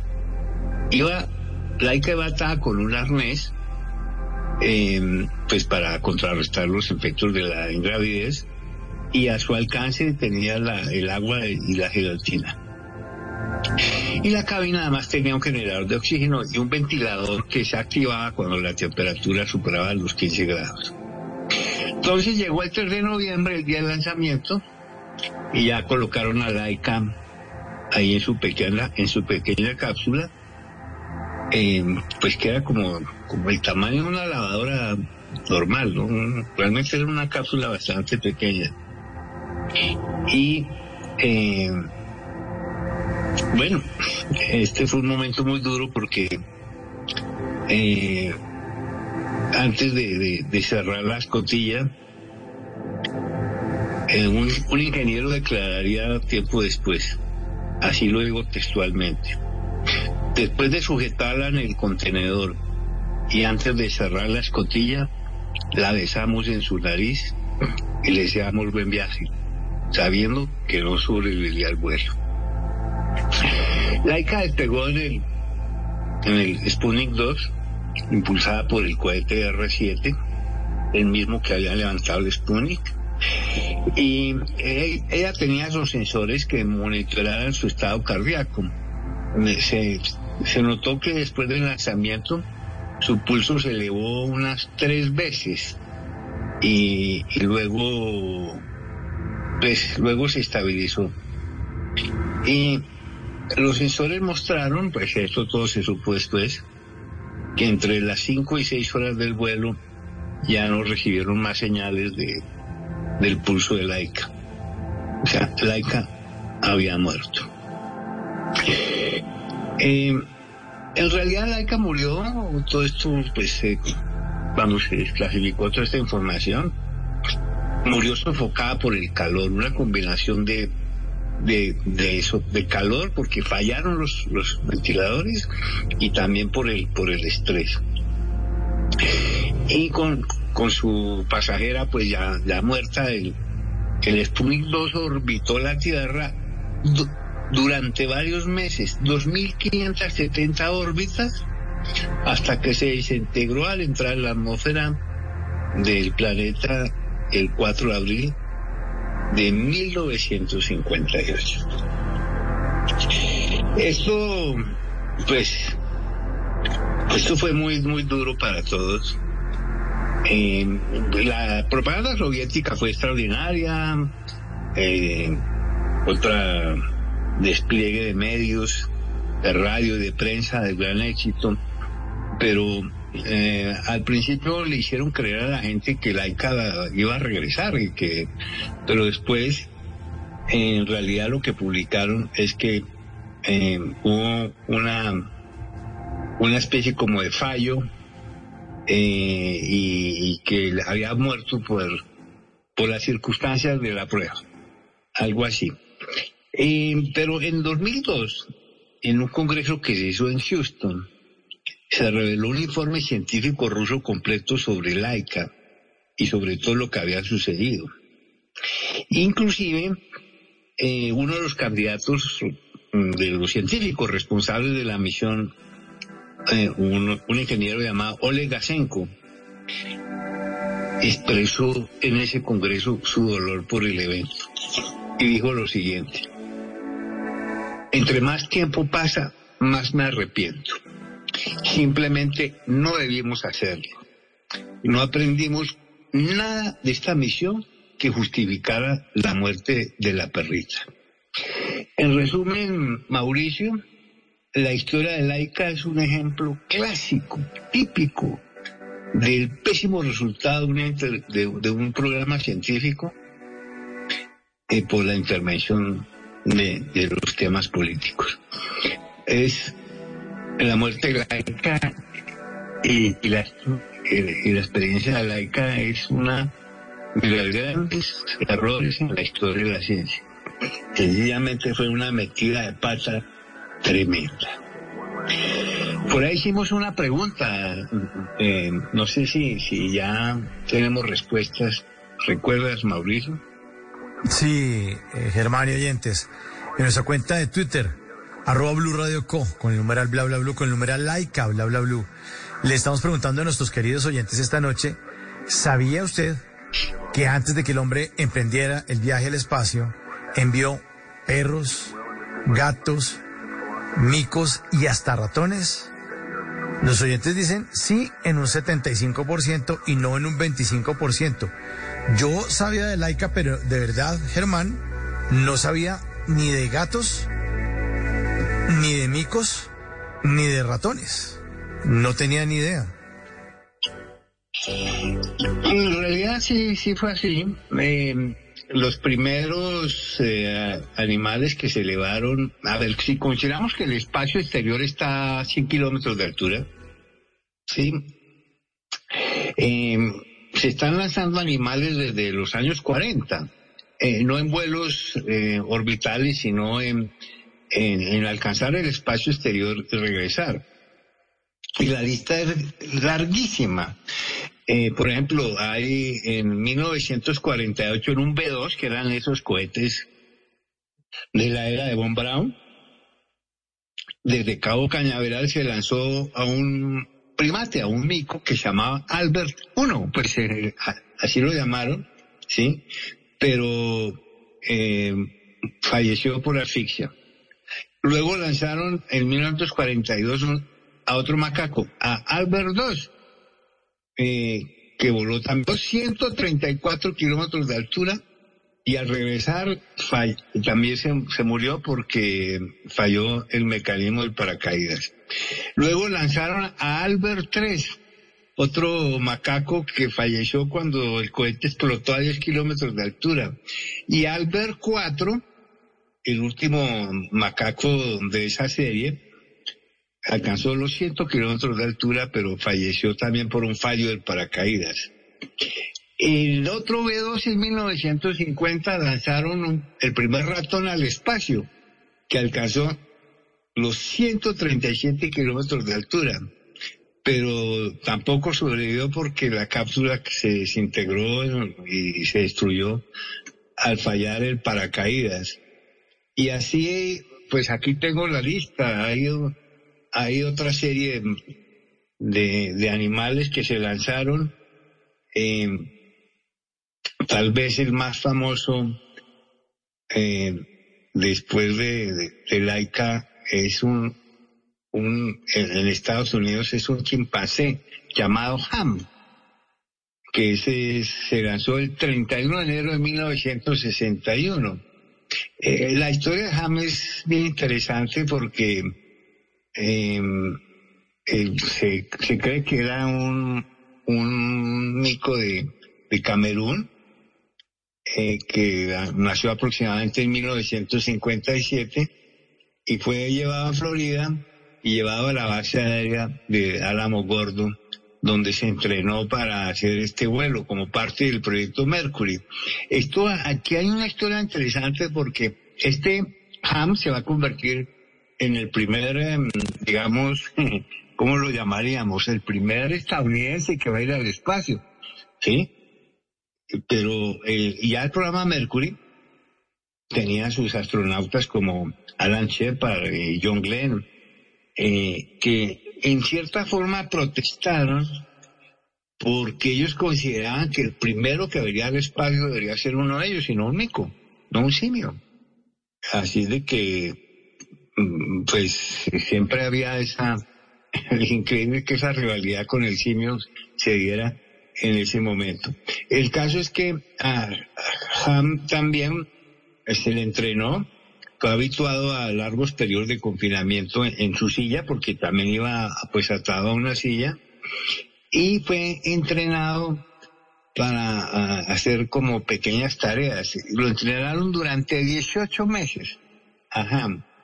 Y mm, finalmente fue lanzado en un vuelo suborbital, o sea, no, no hizo una órbita como si lo haría Laika, pero fue recuperado eh, sano y salvo.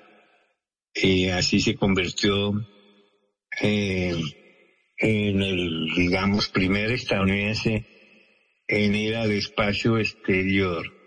Estuvo seis y medio minutos en ingravidez. Sí, hizo sus tareas. Me imagino que eran unas cosas muy sencillas. Sí. Eh, bueno, eh, Ham tuvo una vida muy feliz después, eh, porque después eh, fue llevado al zoológico de Carolina del Norte, donde pudo vivir con otros chimpancés y murió 22 años después de su vuelo histórico en 1973 a una, a una eh, edad estimada de de 26 años, 26 años, no sé si 26 años es mucha edad para un mico, pero me da la sensación de que, de que pues, una edad normal, ¿sí? De todas formas, eh, este, este fue el primer eh, estadounidense que estuvo en el espacio. Y hay otra historia que es la de un gato, una eh, realmente una gata, una gata blanca y negra, pero este es en el programa europeo, el programa de Francia. Una gata llamada Felicité, o Felicit, eh, que pues, me imagino que eso significa uh, felicidad. Y este, esta gata también fue lanzada al espacio en 1963 los franceses habían entrenado 14 gatos usando más o menos el mismo entrenamiento que le dan a los humanos con cápsulas centrífugas, cámaras de compresión y aislamientos. Eh, y todos estos gatos tenían electrodos, como todos estos animales que iban al espacio, eh, para evaluar su actividad neurológica, no solo en el cerebro, sino en el cuerpo. De todos los gatos, Felicité fue la elegida para el lanzamiento. Eh, y aquí dice que parece que los demás tenían sobrepeso. Eh, así que los... eh, y hay una cosa muy curiosa, no les habían puesto nombres a los gatos para prevenir que los científicos no se apegaran a ellos. Pues me parece un poco rara esa, esa afirmación, pero bueno, el caso es que ya después del lanzamiento, a esta gata blanca y negra la llamaron Felicité, lanzada el 18 de octubre de 1963 desde eh, un centro espacial en Francia, la Alta Normandía. La misión fue también suborbital, duró unos 13 minutos, alcanzó una altura de 152 kilómetros, Felicité estuvo en, en ingravidez y Felicité sí se recuperó de manera segura luego que la cápsula fuera pues expulsada del cohete y cayera en paracaídas. Afortunadamente decidieron sacrificarla dos meses después para que los científicos pudieran examinar su cerebro.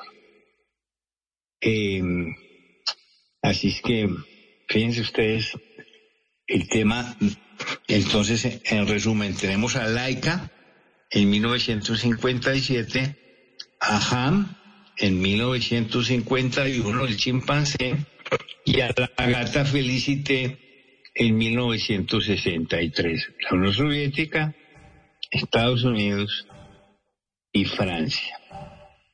Y así hay muchos más animales que han ido al espacio. Han moscas, eh, tortugas, eh, bueno, la, la, lista es impresionante. Eh, y, y, peces también.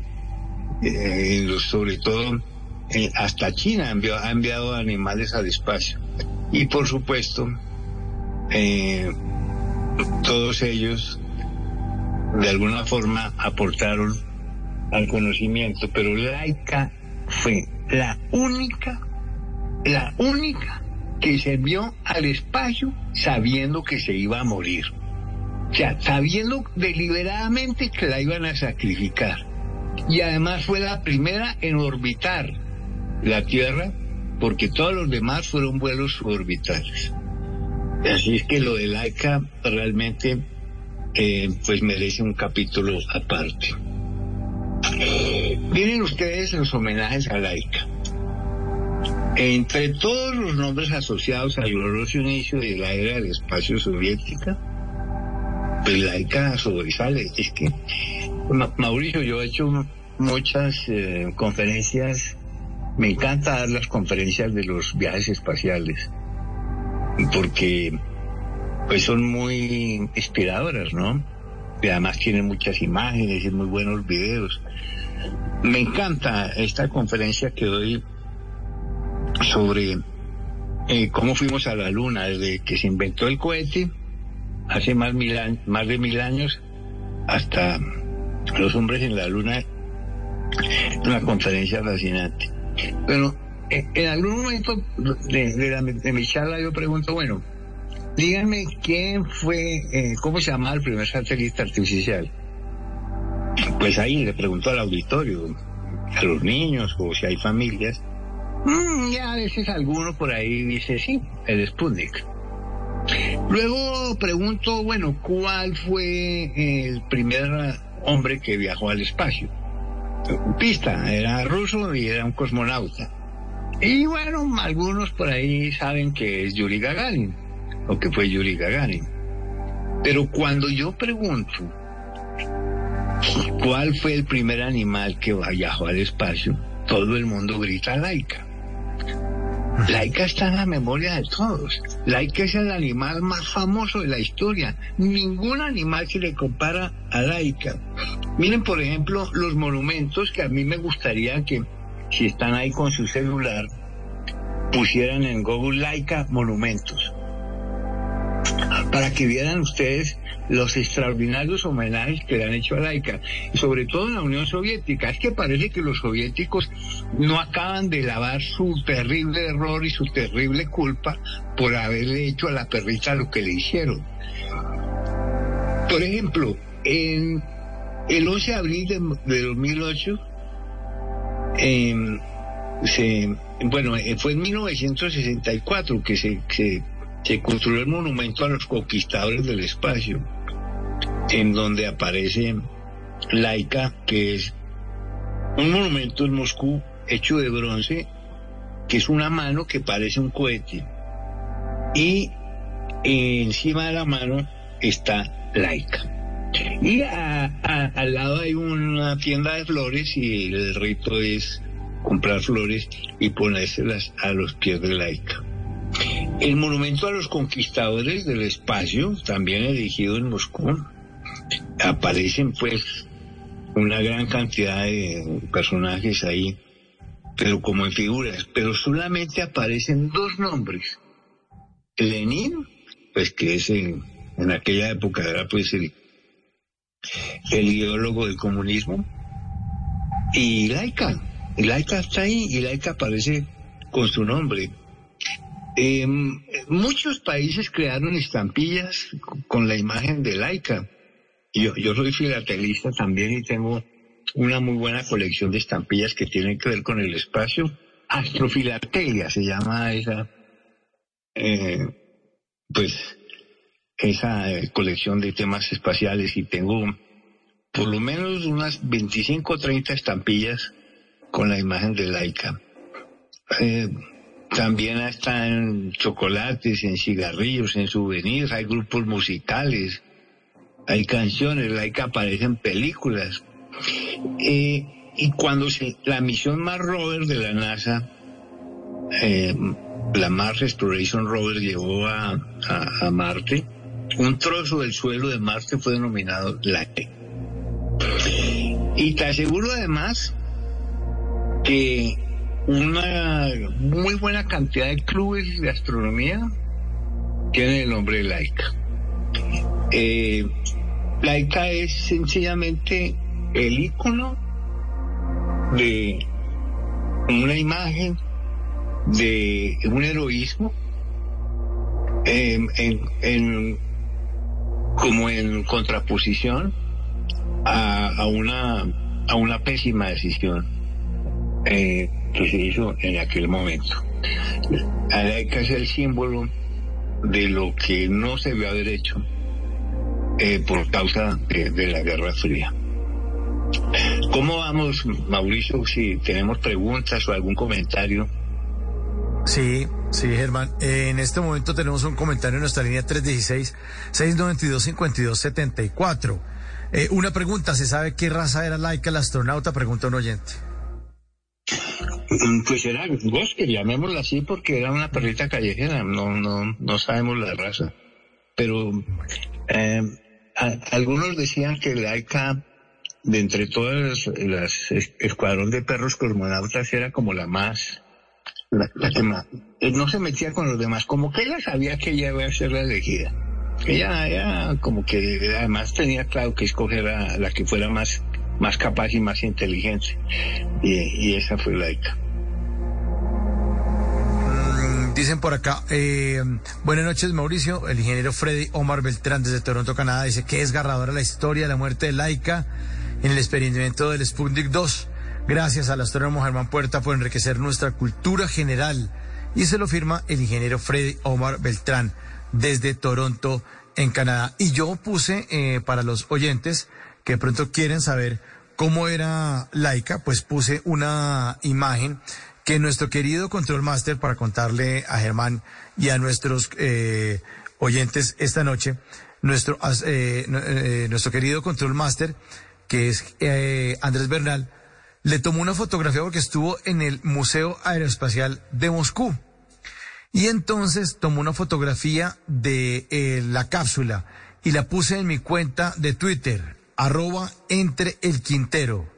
Tiene la imagen que nuestro queridísimo Andrés Bernal, que tuvo la oportunidad de trabajar en el Mundial del 2018, en el Mundial de Rusia 2018, fue a trabajar con Blue Radio y entonces en un día libre salió al Museo Aeroespacial de Moscú y le tomó esta fotografía a la cápsula y nos la compartió y yo la compartí con todos ustedes, nuestros queridos oyentes de Bla Bla Blue. Pueden escribir en eh, Twitter numeral Bla Bla Blue, pueden buscar mi cuenta entre el Quintero, así aparezco en las redes sociales, también pueden seguirme en mi cuenta de Instagram, pero la foto que de la que le estoy hablando está puesta en mi cuenta de Twitter. Dice, esta noche hablamos de Laika en numeral bla bla blue. Aquí las fotos del Museo Aeroespacial de Moscú que nos comparte nuestro control master Andrés Bernal el Flaco, quien estuvo allá trabajando con arroba Blue Radio en el Mundial de Rusia 2018. También Germán ahorita para que vea las fotos de la cápsula, de cómo la registró hace cuatro años en el Mundial nuestro queridísimo Control Master, que en este momento está aquí con nosotros trabajando en Blue Radio. Esas son las opiniones y los aportes esta noche. Germán. Sí, a, mí me da la impresión que los rusos no han terminado y nunca van a terminar de, de lavar su, su metida de pata y su culpa por haber sacrificado al animalito de esa forma. Eh, y, y, lo único que pueden hacer son más homenajes y más más detalles sobre Laika, ¿sí? Algunos pensamos que de pronto Laika no murió, sino que sigue por allá flotando en el espacio, admirándose con las maravillas del universo. Y, y por ahí hay unas fotos maravillosas, ¿sí? es que es que Laika da para todo. Hay, hay imágenes de Laika pegadas en postes eh, diciendo, eh, perrita perdida, por favor llevarla al, aeródromo de Baikonur en Kazajistán. Si la encuentra, llévela. ¿sí? Eh, Laika inclusive creo que va para, para un grupo musical, ¿no? Y para canciones y para todo esto, pero nosotros escogimos una canción que yo quiero que la escuchemos completa, Mauricio. Claro que sí. Sí, eh, y, podríamos ponerla ahora mismo y luego al final despedimos. Sí, señor. Aquí está Laika del grupo Mecano, el, el, grupo español Mecano que también se hizo presente con una canción para esta mascota, Laika.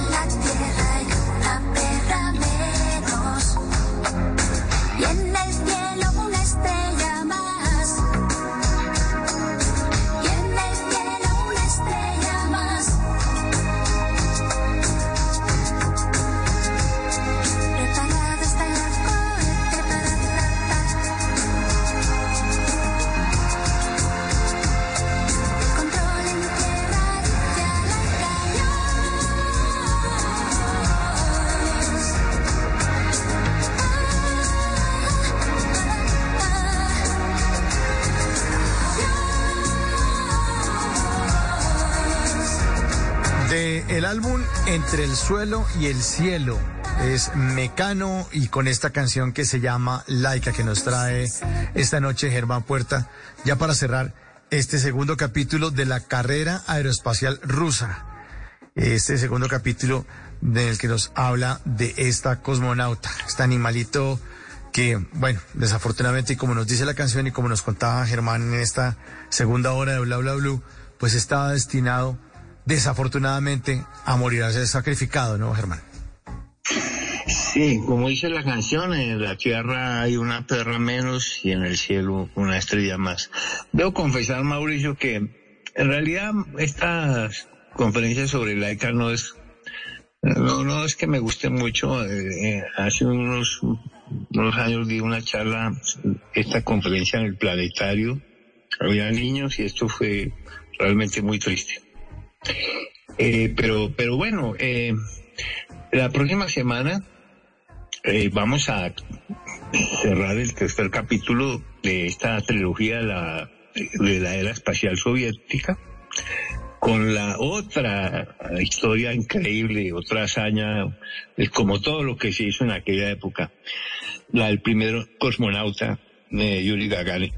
Otra historia extraordinaria.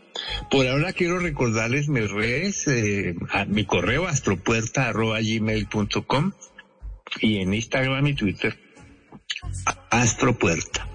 Y recuerden que pueden solicitarme archivos, videos, información de cualquier tema, astronomía, viajes espaciales, la Tierra, tecnología robótica, cuanta idea se les ocurra. Tengo pues muy buena documentación y muy buenos archivos. Y, bueno, nos, eh, nos seguimos aquí eh, haciendo difusión y cultura que tanto se necesita. Es Germán Puerta en Bla Bla Muchas gracias, señor.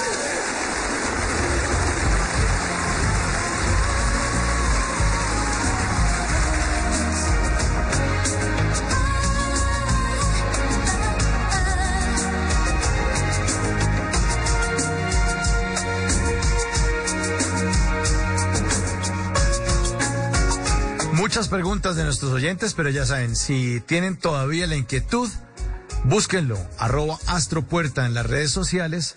Ahí encuentran a nuestro queridísimo Germán Puerta en eh, esta manera, pues también de, directa de comunicarse con los oyentes de Bla Bla Blue. Mandar unas preguntas acá que están ahí, eh, pues quedan, eh, les voy a leer, pero quedan la invitación para todos ustedes para que se las envíen a Germán, arroba astropuerta. Dice muy buenas noches. Me llamo César Pérez de la ciudad de Neiva, señor Puerta. ¿Qué clase de experimentos ha hecho la NASA que no han salido a la luz pública? Bueno, César, hágase la pregunta ahí, arroba astropuerta. Un saludo cariñoso, nos manda eh, un oyente, dice, nunca pensé que este programa que me ha enseñado tanto, hoy me terminaba haciendo llorar.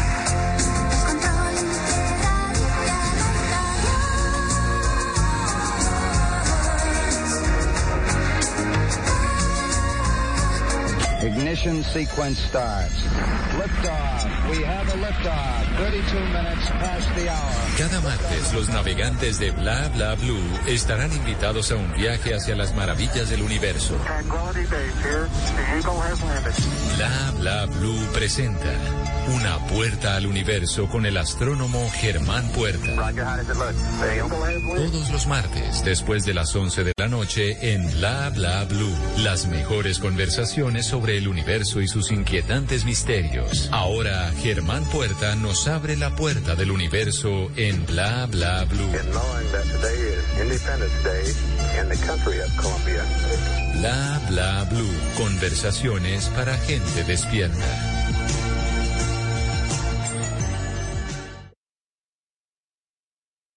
Termina el 2022. Comienza el 2023. Y como siempre, Blue Radio tiene una programación especial para esta temporada. Todos los días en las tardes mostraremos una parte del universo infinito del mundo podcast Boombox, con todos los temas que quieren escuchar y que encuentran en boombox.com. Fin de año de 2022. Comienzo de 2023. Un nuevo año para vivirlo. Junto a Blue Radio, la alternativa. Voces y sonidos de Colombia y el mundo en Blue Radio y bluradio.com, porque la verdad es de todos. Una de la mañana en punto, esta es una actualización de las noticias más importantes de Colombia y el mundo. En Blue Radio fue habilitada la vía entre Cajamarca y Calarcá, que estaba cerrada por un accidente que ocurrió en el kilómetro 37, está informando en vías a esta hora. La policía ya identificó al presunto feminicida de una mujer en el municipio de Yondó, en plena zona, en plena zona del Magdalena Medio, entre Santander y Antioquia. Este brutal asesinato de la mujer se dio en pleno año nuevo. Julia Mejía. La policía del Magdalena Medio confirmó que identificó al presunto feminicida de Angélica Treco, una mujer de 23 años quien fue asesinada justamente a puñaladas y disparos por parte de su compañero sentimental. El ataque del hombre se habría dado en medio de una escena de celos, según confirmó el teniente coronel Santiago Garavito, comandante encargado de la policía en el Magdalena Medio. La expareja de hoy quién es la víctima. Obviamente tenemos la, una información la cual hace parte de en la investigación de quién fue el causante de este homicidio. Durante 2022 se presentaron 44 homicidios contra mujeres en Santander y en la zona del Magdalena Medio. De estos casos, nueve fueron catalogados como feminicidios por parte de la Fiscalía. Gracias, Julián. Una de la mañana y dos minutos. Hay preocupación en Cali porque otra vez desde una caravana fúnebre se hicieron disparos al aire y muchos de los motociclistas no usaban cascos. Lina Vega. En un video quedó registrado el momento en el que un motociclista hace varios tiros al aire en medio de lo que al parecer era una caravana fúnebre. En las imágenes se puede ver cómo entre los hombres intercambian el arma y uno de ellos es quien abre fuego a la ligera generando así temor entre los habitantes de la zona.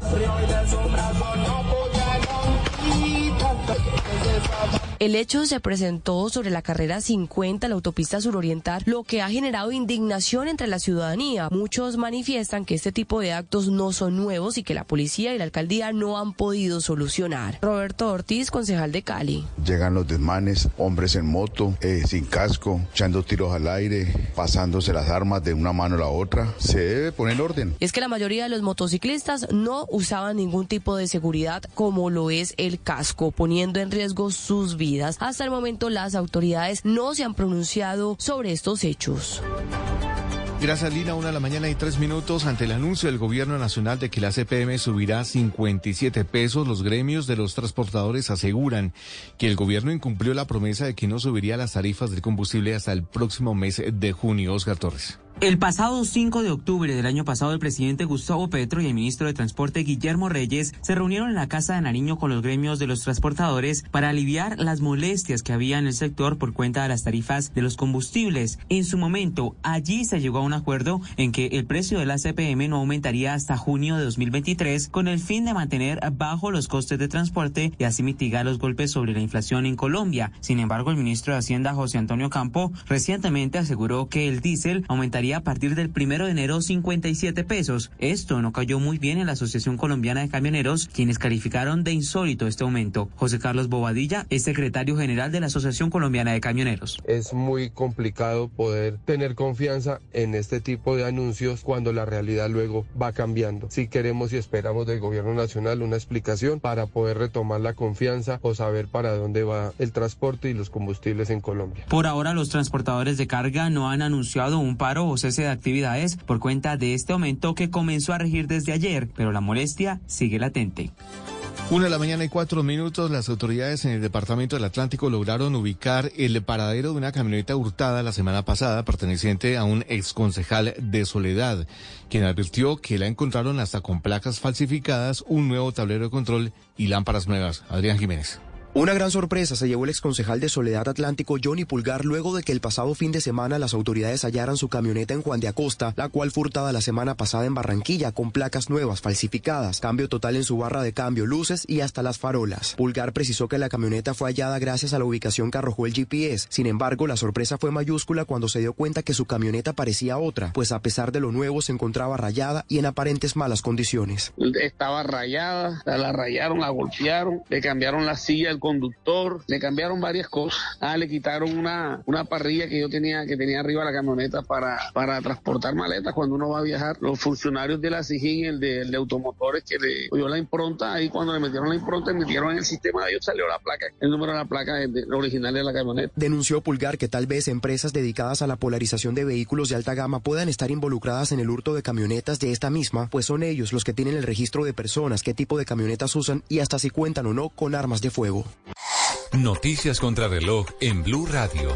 Y cuando ya es la una de la mañana y seis minutos, la noticia en desarrollo, dos helicópteros chocaron este lunes una zona turística de Australia, causando la muerte de cuatro pasajeros e hiriendo de gravedad a otros tres.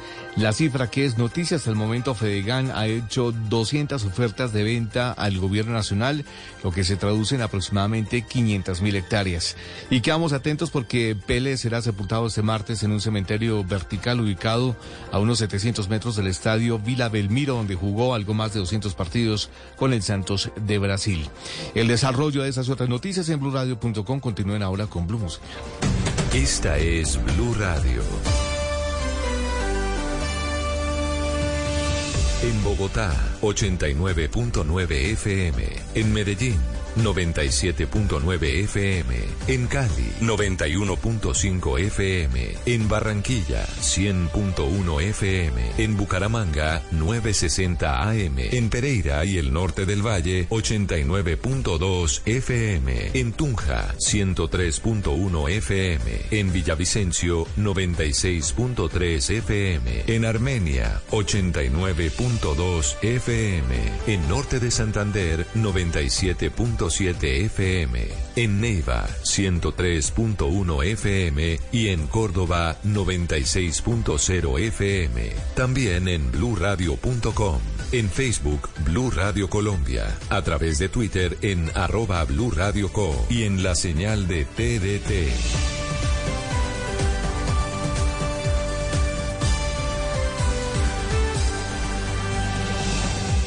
Radio, la alternativa.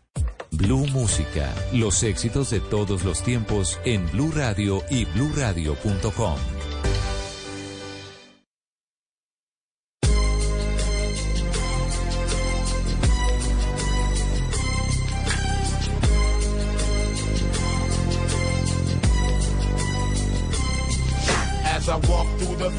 the shadow of death, I take a look at my life and realize there's nothing left. Cause I've been blasting and laughing so long that even my mama thinks that my mind is gone. But I ain't never crossed a man that didn't deserve it.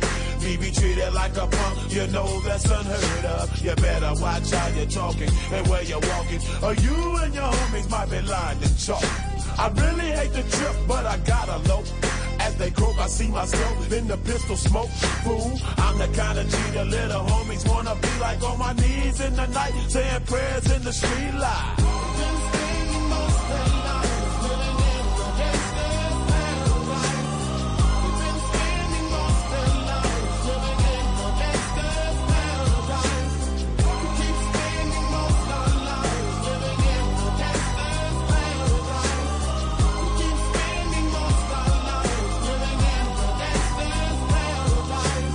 At the situation they got me facing. I can't live a normal life. I was raised by the street, so I gotta be down with the hood team. Too much television watching got me chasing dreams. I'm an educated fool with money on my mind. Got my tin in my hand and a gleam in my eye. I'm a loped out gangster, set tripping. And my homies is down, so don't arouse my anger. Fool, death ain't nothing but a heartbeat away. I'm living life, do or die. What can I say? I'm 23 now, but will I live to see 24? The way things is going, I don't know.